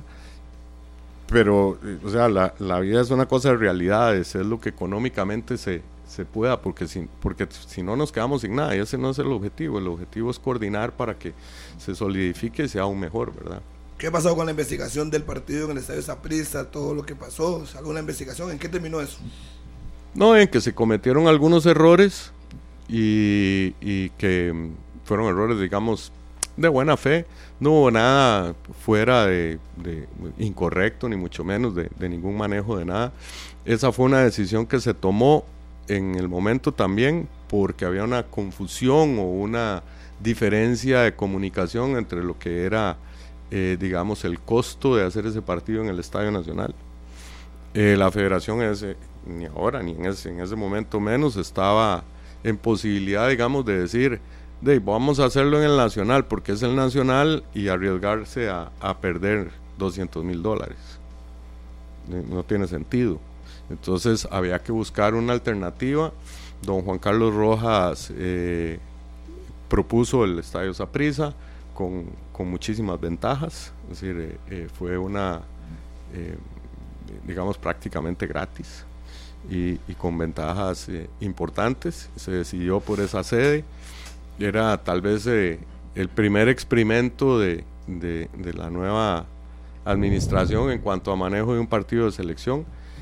Se logró llevar o sea, el público necesario, no hubo pérdida, no hubo nada.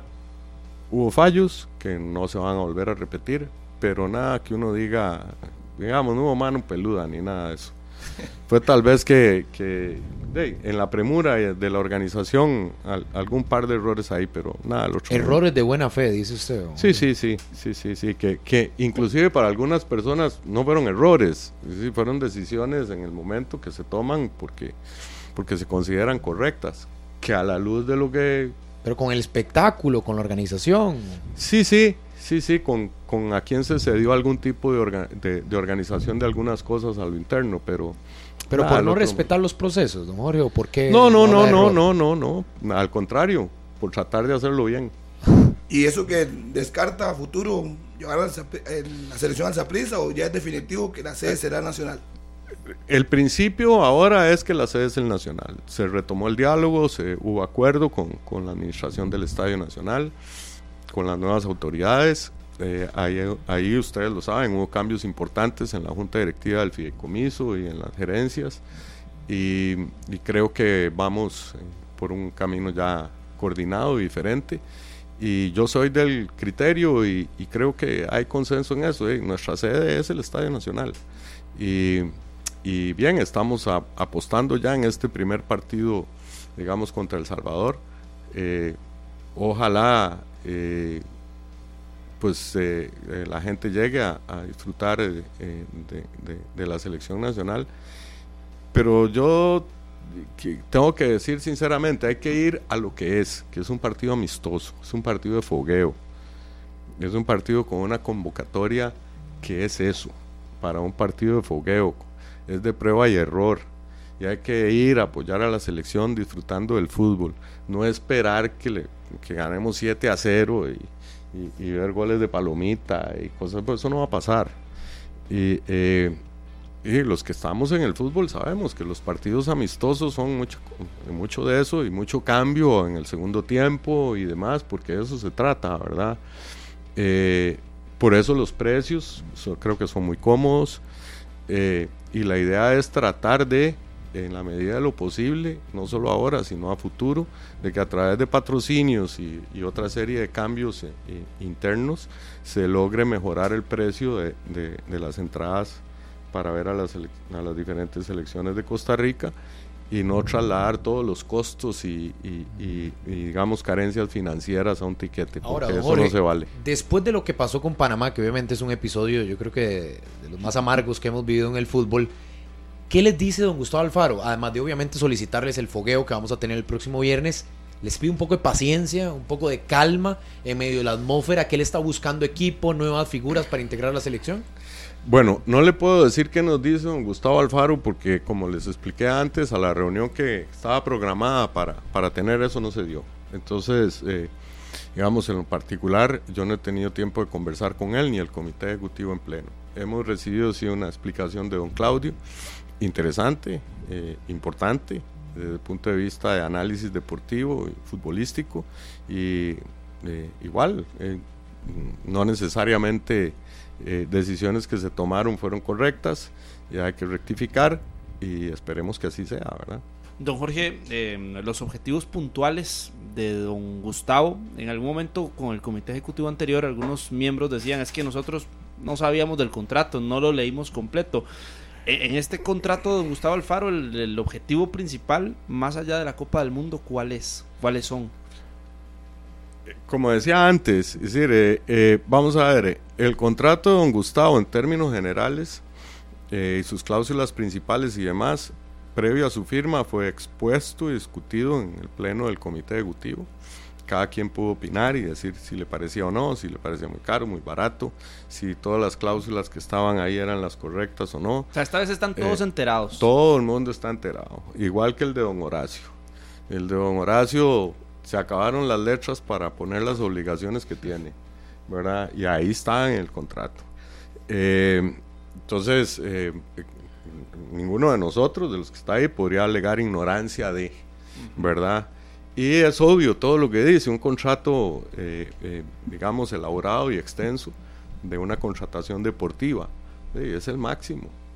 Es el campeón del mundo, si usted lo quiere poner así, ¿verdad? Porque lo que se pone ahí es, es, es, es eso, y una exigencia de trabajo.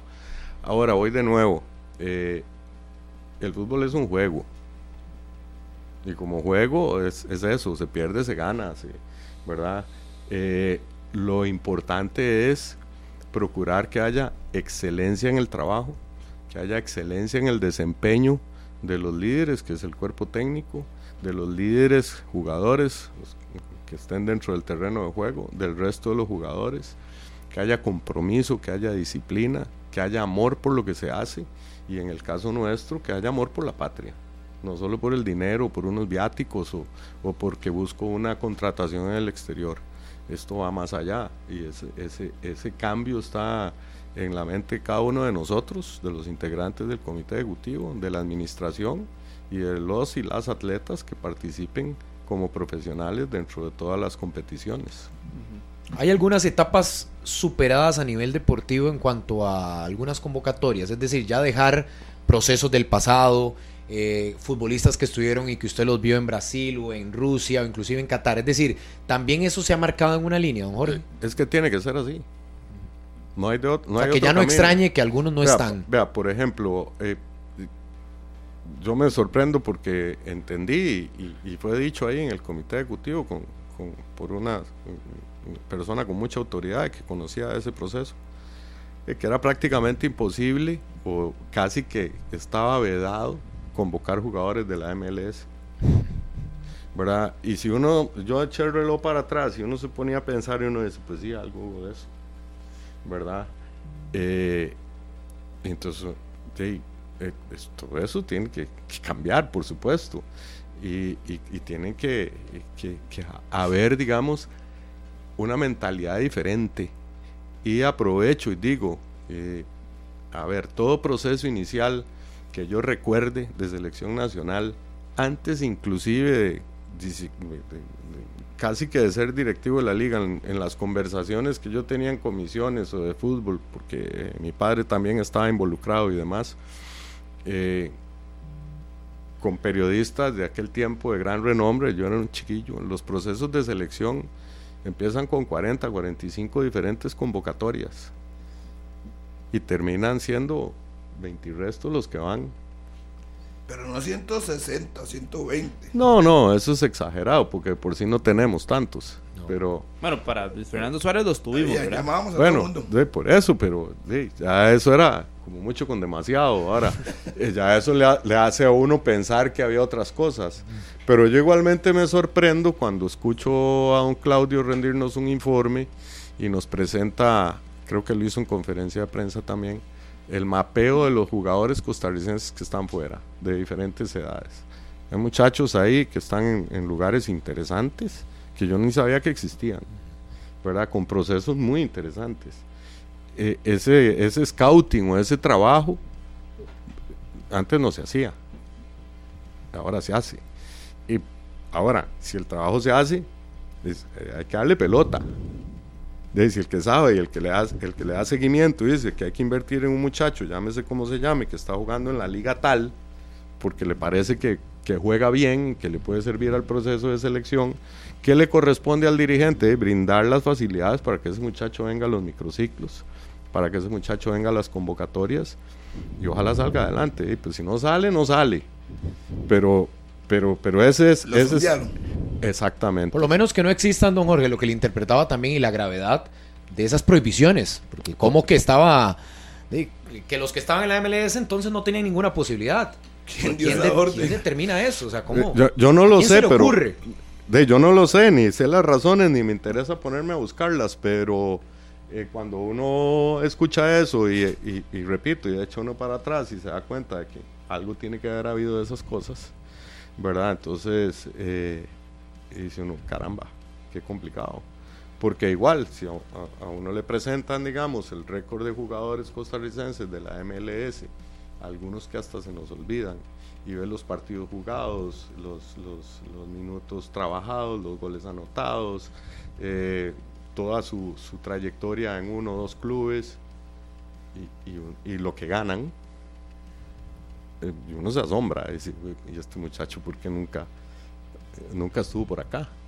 Sí, un, un, caso puntual, Randall estando en Estados Unidos se lesiona y andaba bien y no lo llaman y traen otro que ni jugaba en el campeonato local. Bueno, eh, por, un, por poner un ejemplo. ¿Y esa explicación se le, esa explicación se le pidió a, a Claudio Vivas en esos acercamientos que han tenido del, del cómo, por qué. A ver, es que no es necesario porque no es necesario porque don Claudio venía llegando, es decir, este apenas adaptándose y había un estilo, digámoslo, de, de, de manejo de la federación diferente. Ahora es, yo lo llamaría, sin dejar de ser presidencialista del todo, porque no puede dejar de serlo, porque así lo es, es su naturaleza, pero es muchísimo más eh, eh, de trabajo en equipo y de eh, dejar hacer a cada profesional lo que tiene que hacer eh, y no estarse metiendo en diferentes áreas a decir qué es lo que hay que hacer porque yo soy el que manda, ¿verdad? Y él, ustedes lo llaman, por ejemplo, a Claudio Vivas y le preguntan, bueno, señores, nos metieron cinco, ¿qué pasó? Ah, sí, sí, claro.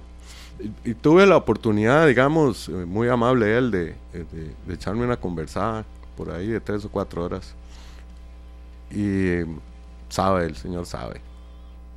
Sabe de fútbol. ¿Y para que usted diga eso? Sí, sabe de organización de fútbol. Me gusta como piensa, me gusta por dónde va. Eh, y creo que, que, que, que, debemos darle oportunidad de, de realizar su trabajo. Ahora, Jorge, es claro que los retos que se nos vienen eh, son complicados, como todo. Yo creo que arrancando un proceso aún mayor. Lo del viernes, un termómetro para algunos futbolistas, como usted lo decía, y lo más importante, lo del 23 de marzo. Está claro que todos queremos ir a, la Copa América por lo que significa para el fútbol costarricense y porque inmediatamente antes de ese torneo estarán las eliminatorias mundialistas. Pero en ese trabajo que lleva un paso más acelerado de la cuenta por tener que cambiar todos estos factores que venían de la dirigencia anterior de la Federación Costarricense de Fútbol, usted hablaba de marcar la línea y tener claro hacia dónde vamos. Pero en esa exigencia, eh, trasladándosele a don Claudio y don Claudio a don Gustavo, es decir, se está mmm, ya mapeando, usted lo decía, todo el año de, de, hacia dónde queremos ir, a dónde es de acuerdo a las escalas. Es decir, de lo del viernes, ver esto. Lo del 23 de marzo, además de ganar el partido, tratar de ver una idea. Es decir, que se vaya progresando y que lleguemos, por ejemplo, a mitad de año con dos partidos eliminatorios, ya con algo más claro y no el armado que vimos en noviembre anterior, que ahí fue, fue malo, Jorge, usted sabe. Sí, sí, claro. O sea, no, vamos a decir lo contrario. Yo esperaría que sí, porque, eh, como le digo, ha, tratado, o sea, se ha tratado de que haya trabajo y demás. Eh, y, y, bueno, eh, costó, pero se logró, digamos, que, que, la, la, UNAFUT, con, con, la participación de los presidentes, se suspendieran dos fechas y demás, porque si usted no tiene opción de trabajar, no tiene opción de triunfar. Eh, necesita microciclos, necesita entrenos y demás. Y vuelvo y repito, eh, y el prueba de error es que estamos atrasados un año. Cuando terminó Qatar, debimos haber evolucionado y replanteado todo el proceso. Eh, porque obviamente fue un mundial muy malo, desde el punto de vista no solo de resultados, sino de trabajo deportivo en cancha. Entonces había que llegar y replantearse el tema de, de, qué se iba a hacer y cómo se iba a hacer. Pero eh, si usted se fue con un técnico ya contratado, no importa qué pasaba en el mundial, eh, es, es, es, como, como decisiones que uno, como aficionado y como dirigente que, no era en ese momento, uno dice, ¿por qué están haciendo esto? Entonces ese año perdido es complicado recuperarlo en fútbol porque no hubo trabajo, no hubo trabajo, no hubo evolución. Y, de ahí, vamos a ver cómo nos va. Eh, pero de la, de la noche a la mañana eh, es difícil. Don Jorge, agregando también eh, todas estas situaciones, ¿usted cree que, a ver, se ha encontrado o ha detectado que pueda existir algún tipo de zona de confort cuando se tiene todo? Porque hoy la federación a las selecciones y a los seleccionados se les ofrece absolutamente todo, desde categorías menores hasta la categoría mayor. Y le agrego este tema porque también pasa en la liga, por ejemplo, que se le piden muchas explicaciones a un equipo que en nuestro campeonato lo tiene absolutamente todo y más. Y se lo agrego con el tema de la liga. Sí, claro, coincido. Ha habido mucho nivel de confort en muchas cosas que hay que cambiar eh, y que hay que retomar e introducir dentro del concepto de, empezando por nosotros los dirigentes. Por ejemplo, un, aspecto tal vez no vale la pena mencionarlo, pero sí es que es importante porque, eh, digamos, se, se, quitaron los viáticos. Si uno como dirigente va de jefe de delegado ya no recibe viáticos. Si quiere ir, va, y si no, hay que vaya otro. Eh, igual se le quitaron a los administrativos porque van ganando salario. Ya eso es un cambio de... Y igualmente se está replanteando qué nivel de viático eh, va a tener la selección mayor y van a tener las diferentes selecciones también. Porque ya no es tan fácil, no es que ya soy seleccionado, llego ahí, entonces voy por esa plata. Eh, no, no, muchacho, primero es ir, demostrar, ganar y ahí va a tener usted su desarrollo de fútbol a futuro y ojalá su gran contratación y demás. Pero esto es por el país, esto no es por unos viáticos, esa mentalidad hay que cambiarla también. Eh, y eso de que todo lo tengo, sí, eh, no necesariamente tenerlo todo es símbolo de éxito, no hay que perder el norte de la disciplina, el buen comportamiento, el deseo de, triunfar y aunque ya se haya triunfado, de mantenerse en ese nivel, digamos, de profesionalismo y exigencia. Algunas puntuales, don Jorge. ¿Ya la planificación para el repechaje está? ¿De cuándo viaja a Costa Rica? Lo que va a hacer allá, incluso el después del repechaje, más allá del resultado, si habrá partido o no de fogueo. No sé si a la fecha ya está, porque se estaba negociando el charter. Eh, no sé qué, cuánto habrá avanzado, eso es una cuestión de administración, pero lo que sí le puedo garantizar, porque se nos informó, es que la planificación eh, de las fechas posibles para viajar y de los hoteles y las canchas de entrenamiento y demás ya, ya se está, se ha venido trabajando. Eh, probablemente yo me imagino que a la vuelta de esta semana o otra más ya eso estará definido. ¿Y si habrá fogueo después de ese partido? Se está trabajando en eso, lo hablábamos antes, conseguir un fogueo es harto difícil ahora y de nivel más todavía, ¿verdad? Eh, las fechas en el mundo están de locos. Eh, todo el mundo está ocupado. ¿Canadá se hablaba no? Sí, es una opción. Eh, pero tenemos que acostumbrarnos a, eso también, aquello de que vamos a jugar contra Argentina, contra Brasil, mm. contra España. vamos acostumbrándonos a que eso va a ser solo, solo un milagro. Bueno, y si clasificamos a la Copa América, ahí está el fogueo gratis con Brasil. Correcto. Pero antes tendremos la eliminatoria, que ya tenemos calendario, Jorge. ¿Cómo lo recibió? Bueno, como repetía antes, de ahí, no, yo bien, es que no importa, o sea, venga lo que venga, hay que hacerle frente. Este, y, y, verdad, eh, es, planificar todo este año, acomodar todas las fechas de este año, todos los microciclos, eh, ver quién está donde está y a qué microciclo puede venir y la otra parte que la decía antes y cuánto cuesta traer a todos los jugadores que se quieran de afuera y demás, ¿verdad? Eh, todo eso influye, pero no hay duda. Eh, hay que prepararse y, yo por lo menos creo que, el trabajo se está haciendo y tengo la gran fe de que, de que haya una nueva actitud futbolística y de que de, progresemos y, logremos eh, mejorar. Don Jorge, nada más, eh, porque ya el tiempo apremia, evidentemente, pero su figura siempre se va a asociar a la Liga Deportiva Alajuelense y por eso por ahí le metía esa otra eh, cuñita con el tema de la liga y las condiciones. ¿Qué le ha dejado a usted esta liga este, estos últimos años, de lo que ha visto y del presente también? ¿Qué, qué puede decir ahora que también tenemos la oportunidad de conversar con un expresidente rojinegro. Uy, vea, eso daría como para otra hora de programa, ¿verdad? Eh, pero bueno, yo lo he expresado, digamos, a lo interno, algunas cosas, este, eh, digamos que lideré un grupo que intentó cambiar algunas cosas. Al fin y al cabo es responsabilidad de la asamblea del club de los socios, lo que, lo que los socios quieran. Usamos todos eh, decir este presidente o esta junta directiva o esto que pasó o esto otro, pero la responsabilidad de todos nosotros los dueños. Em, y en cada asamblea poca discusión hay en realidad a la que yo estaba acostumbrado en mis tiempos de lo que yo llamaría asambleas exigentes. Ha habido como una somnolencia, por decirlo de alguna manera, de la asamblea. Pide pocas cuentas, se, da se satisface con poco, aplaude. Y cuando no hay eso, cuando solo eso hay, eh, los resultados se van a seguir dando igual. Por lo económico, don Jorge. Por estar tan bien, digamos, o como eh, dicen que están también económicamente. Bueno, es que yo recuerdo también que hace un tiempo se decía que la federación era una maravilla administrativa, una maravilla económica. Eh, yo no tengo duda en los reportes en los informes que presentan. no los he analizado, el último que presentaron, que es una liquidación presupuestaria, con un poco ahí de, me tiene confundido a mí, no soy experto en el tema de, de si es un balance este, financiero o, qué, pero eh, en realidad, ustedes lo mencionaron antes, no porque se tenga mucha plata, a veces las cosas caminan bien. A mí me da la impresión y creo que ha habido un poco de ansiedad y de precipitación también por lograr campeonatos.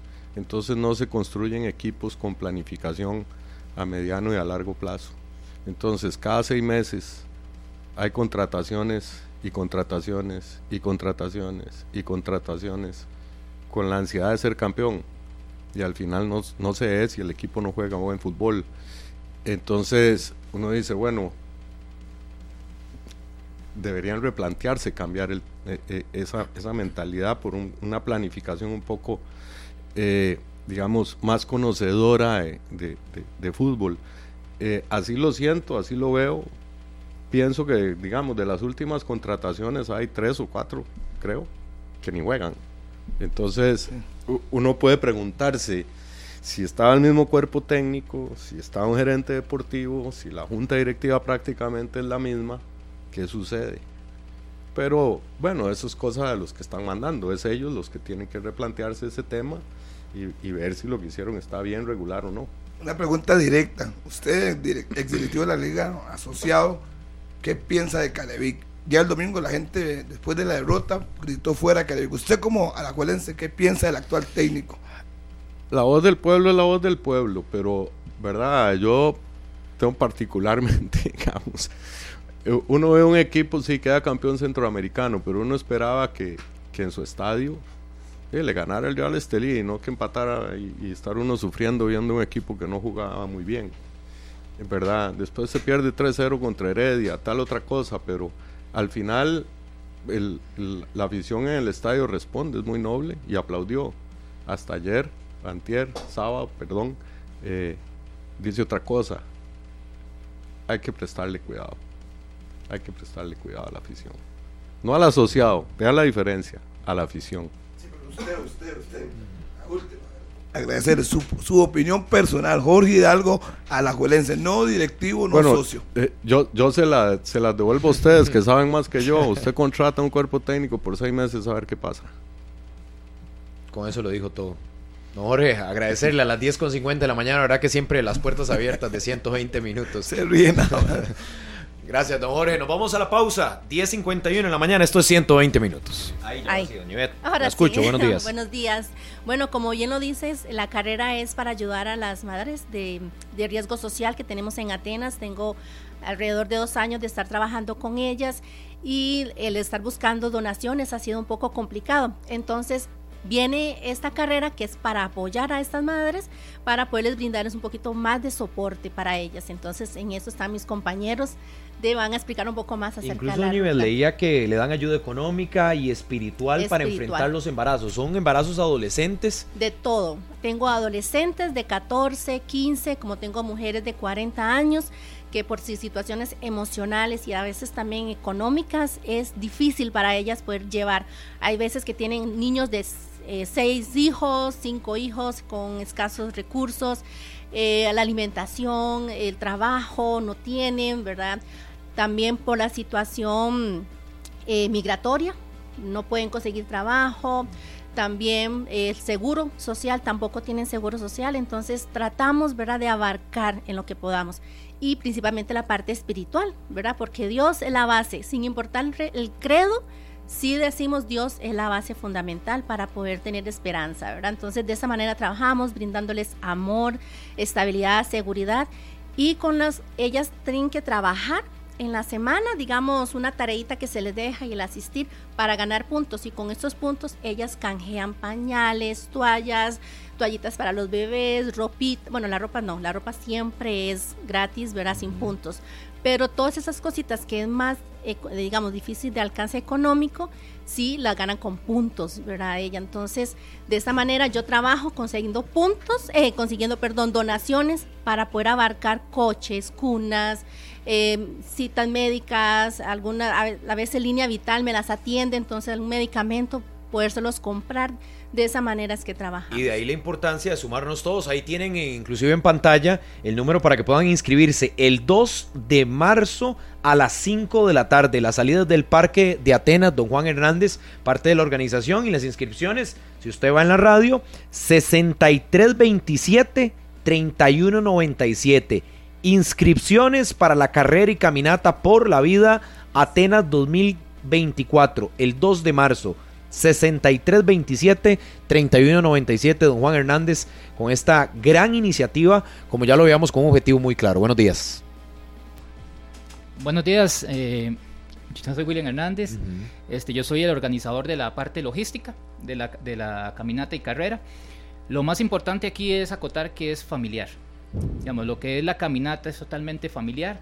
Puedes traer a tus hijos y de todo está planeada para que, bueno, son 5 kilómetros, es muy poco primero que todo, pero si llevas chicos pequeños, hay una parte que son como 2, 2 kilómetros y medio. También eh, pueden traer a su mascota, que es un, un, plus más, que a los chicos les gusta llevar la mascota, pasear y de todo. Y la ruta ha sido planeada para ir a ver el atardecer que es un plus que tiene Atenas, que mucha gente va a ver los atardeceres. Es decir, se sale del parque a las 5 de la tarde y hasta dónde? Este, del parque se va como hacia el lado sur de Atenas. Se sube un cerro, bien bonito, ahí hay una mesa bien bonita que, que da al Valle Central y hacia el lado de Caldera. es espectacular el, atardecer ahí y nos devolvemos hacia Atenas. Eh, lo que es la caminata, totalmente invitados todos, para toda la familia. Va a haber actividades en el parque también para la familia, va a haber inflables, va a haber una feria de salud que tiene el Bachillerato Internacional que nos está apoyando también en el parque. Entonces todos vamos a trabajar en conjunto para que la actividad salga de la mejor manera. Después, lo que es la carrera, que va a ser algo muy muy atractivo porque va a ser la primera de atletismo que va a haber en Atenas. Ah, Atenas en el mejor clima del mundo. En el mejor clima del mundo, ajá. Pero por su geografía nunca han hecho carreras de atletismo. Y este año... es que tiene este, columpios importantes, ¿verdad? Descensos y bajadas. Correcto, entonces nos dimos a la tarea de hacer una carrera bien interesante con tres columpios pequeños, pero con buenas vistadas. Pasamos por el centro, pasamos por partes de Atenas que, que realmente a veces la gente no conoce y se ve en la carrera parte del atardecer también. Inscripciones abiertas desde, supongo que desde antes ya, y se mantendrán hasta cuándo? Hasta el 16 de febrero o algo así. 16 de febrero se está diciendo que es el cierre de las inscripciones. Al 6327-3197. ¿Qué costo tiene la inscripción? 15 mil colones. ¿Y qué incluye? Eh, bueno, la camiseta, este, todo, lo, bueno, el número, hidratación. Tenemos muchos padrinos, gracias a Dios, y patrocinadores que están eh, renovar eh, bueno, hay varios padrinos que están, eh, patrocinadores, perdón, que están... Pero lo más importante, creo, doña Ivette, es ayudar de verdad a todas esas madres, adolescentes de todas esas edades que ustedes obviamente tienen el, en el centro prenatal, que creo que eso es lo fundamental de la carrera. Así es, principalmente yo creo que aparte de ir a hacer ejercicios, que es la salud, por eso estamos con la feria de la salud, eh, divertirse, ir y ver el atardecer, ir a también apoyar a estas madres, yo se los estaría muy agradecidos que nos vayan a apoyar y a conocer Atenas también, que es muy bello. De verdad que agradecerles. 6327 3197 para inscripciones abiertas. Sí, claro. Y hay que ver una parte muy importante, porque vamos, si vamos a invitar a la familia, todo es el tema seguridad. Que don Juan González está a cargo de todo el operativo de eso, que es parte de la Cruz Roja también. Juan nos puede hablar un poco de eso. Sí, perfecto. Nada más hay que ayudarme, Juan. Veo que estamos en el cierre ahí. Ella les enseñó. Perfecto, cuénteme. Bueno, saludos a todos, de verdad. Invitarlos al mejor clima del mundo. Ahí nos estamos comprometiendo y poniendo ese granito de arena para cubrir todos los cruces, que todo quede bien señalado y que sea lo más seguro posible para que vengan a disfrutar en familia. Ojalá que sí, deberá que agradecerles. Ahí vamos a estar en las redes sociales de 120 minutos al cierre, rifando también unas camisetas que nos han traído estos buenos amigos. Carrera y caminata por la vida Atenas 2024, el 2 de marzo a partir de las 5 de la tarde, 6327 3197, Febe, para que vaya a hacer la caminata, aunque sea, Febe, porque ya no la veo corriendo. Estamos en el cierre de 120 minutos, agradecerles a ustedes, de verdad. Mañana estaremos con más de 120 minutos, ya vienen noticias Monumental, gracias, buen día. Este programa fue una producción de Radio Monumental.